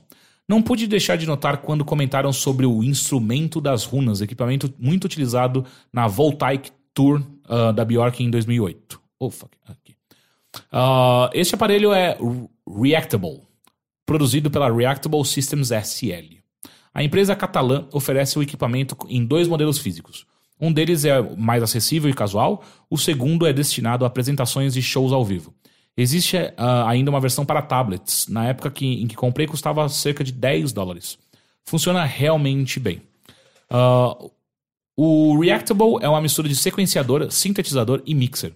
Parece confuso, mas os ícones das runas são como botões, e ao serem tocados oferecem uma série de pré-definições para alterar o som da entrada ou saída. Existem botões que adicionam reverberação ou eco, assim como outros abrem teclados virtuais ou adicionam um arquivo de áudio, como uma voz. Enviei uma imagem da versão para shows e outra do meu iPad com o app em execução. Acredito que o Rick gastaria muitas horas se divertindo e criando seus beats. Certamente. Ah, forte abraço e muito sucesso ao time do Overloader. Eu não sei Muito se é obrigado. no e-mail tem as imagens que ele mandou. Eu não, eu não cheguei a abrir. E é isso. E é isso. Agora sim. Agora acabou a bilheteria. Acabou É o ano. Então, Se você não suportava escutar a gente mais esse ano, relaxa. Vai Só ser ano que vem. vem. Períodozinho aí de férias, né? Então, isso assim, porventura, quem não ouve Mothership, quem não vai querer acompanhar nossas transmissões especi... nossa transmissão especial de fim de ano, ah, muito obrigado pela sua audiência, pela sua companhia nesse ano de 2017. Mil desculpas pela minha, pelo meu sumiço. Acontece, todo mundo Acontece. sabe por quê. Ah, aqueles que são nossos apoiadores, muito obrigado pelo apoio de vocês. É graças a isso que a gente pode continuar fazendo o que a gente faz. Ah, eu também não, não digo isso pra você se sentir mal por você não apoiar. Você tá apoiando o nosso trabalho, consumindo o que a gente faz e porventura mostrando pra amigos e, e divulgando o que a gente faz já nos ajuda imensamente. Só sendo um ouvinte nosso, já nos ajuda imensamente também. Mas botando 3 reais por mês também ajuda pra caralho. Também ajuda pra caralho, isso é verdade. Ah, a gente espera que vocês tenham gostado do Bilheteria em 2017. A gente deu início a algumas novas coisas, né? A gente já tinha feito entrevistas no passado, mas a maneira como a gente estava lidando com essas entrevistas é diferente, algo que a gente vai carregar conosco pra 2018. Ah, e sempre mudando quando calhar de mudar, né? Quando a gente tiver vontade de mudar. E eu acho que é isso, né? Alguma última palavra, Henrique, pra quem só escuta o bilheteria?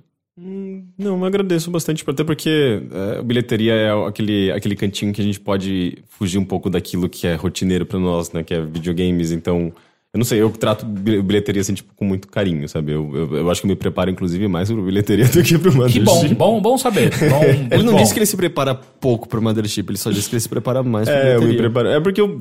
Eu não sei, eu, eu, eu, eu, eu, eu- eu gosto, especialmente também por- muito por conta da.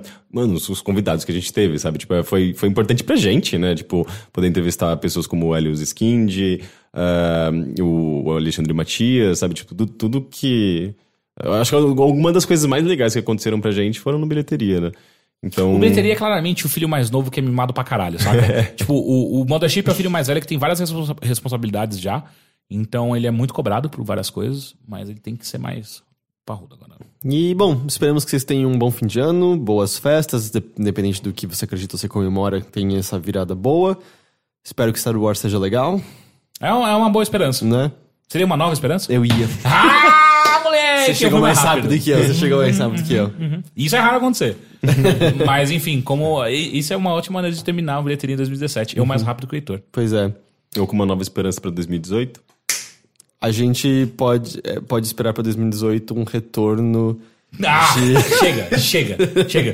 Desde que não existe uma, uma ameaça fantasma de 2018, né? Ah.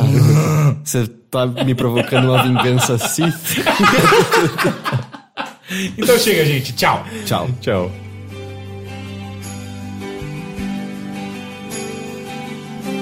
Então é Natal. E o que você fez? O ano termina e nasce outra vez.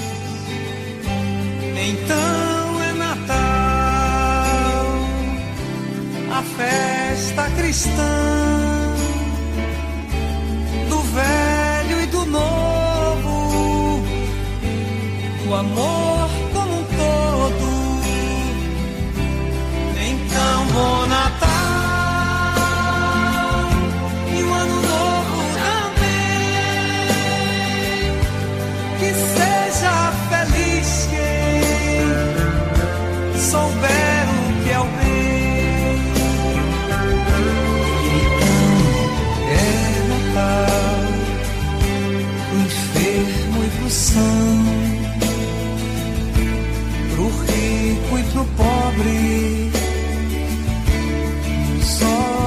só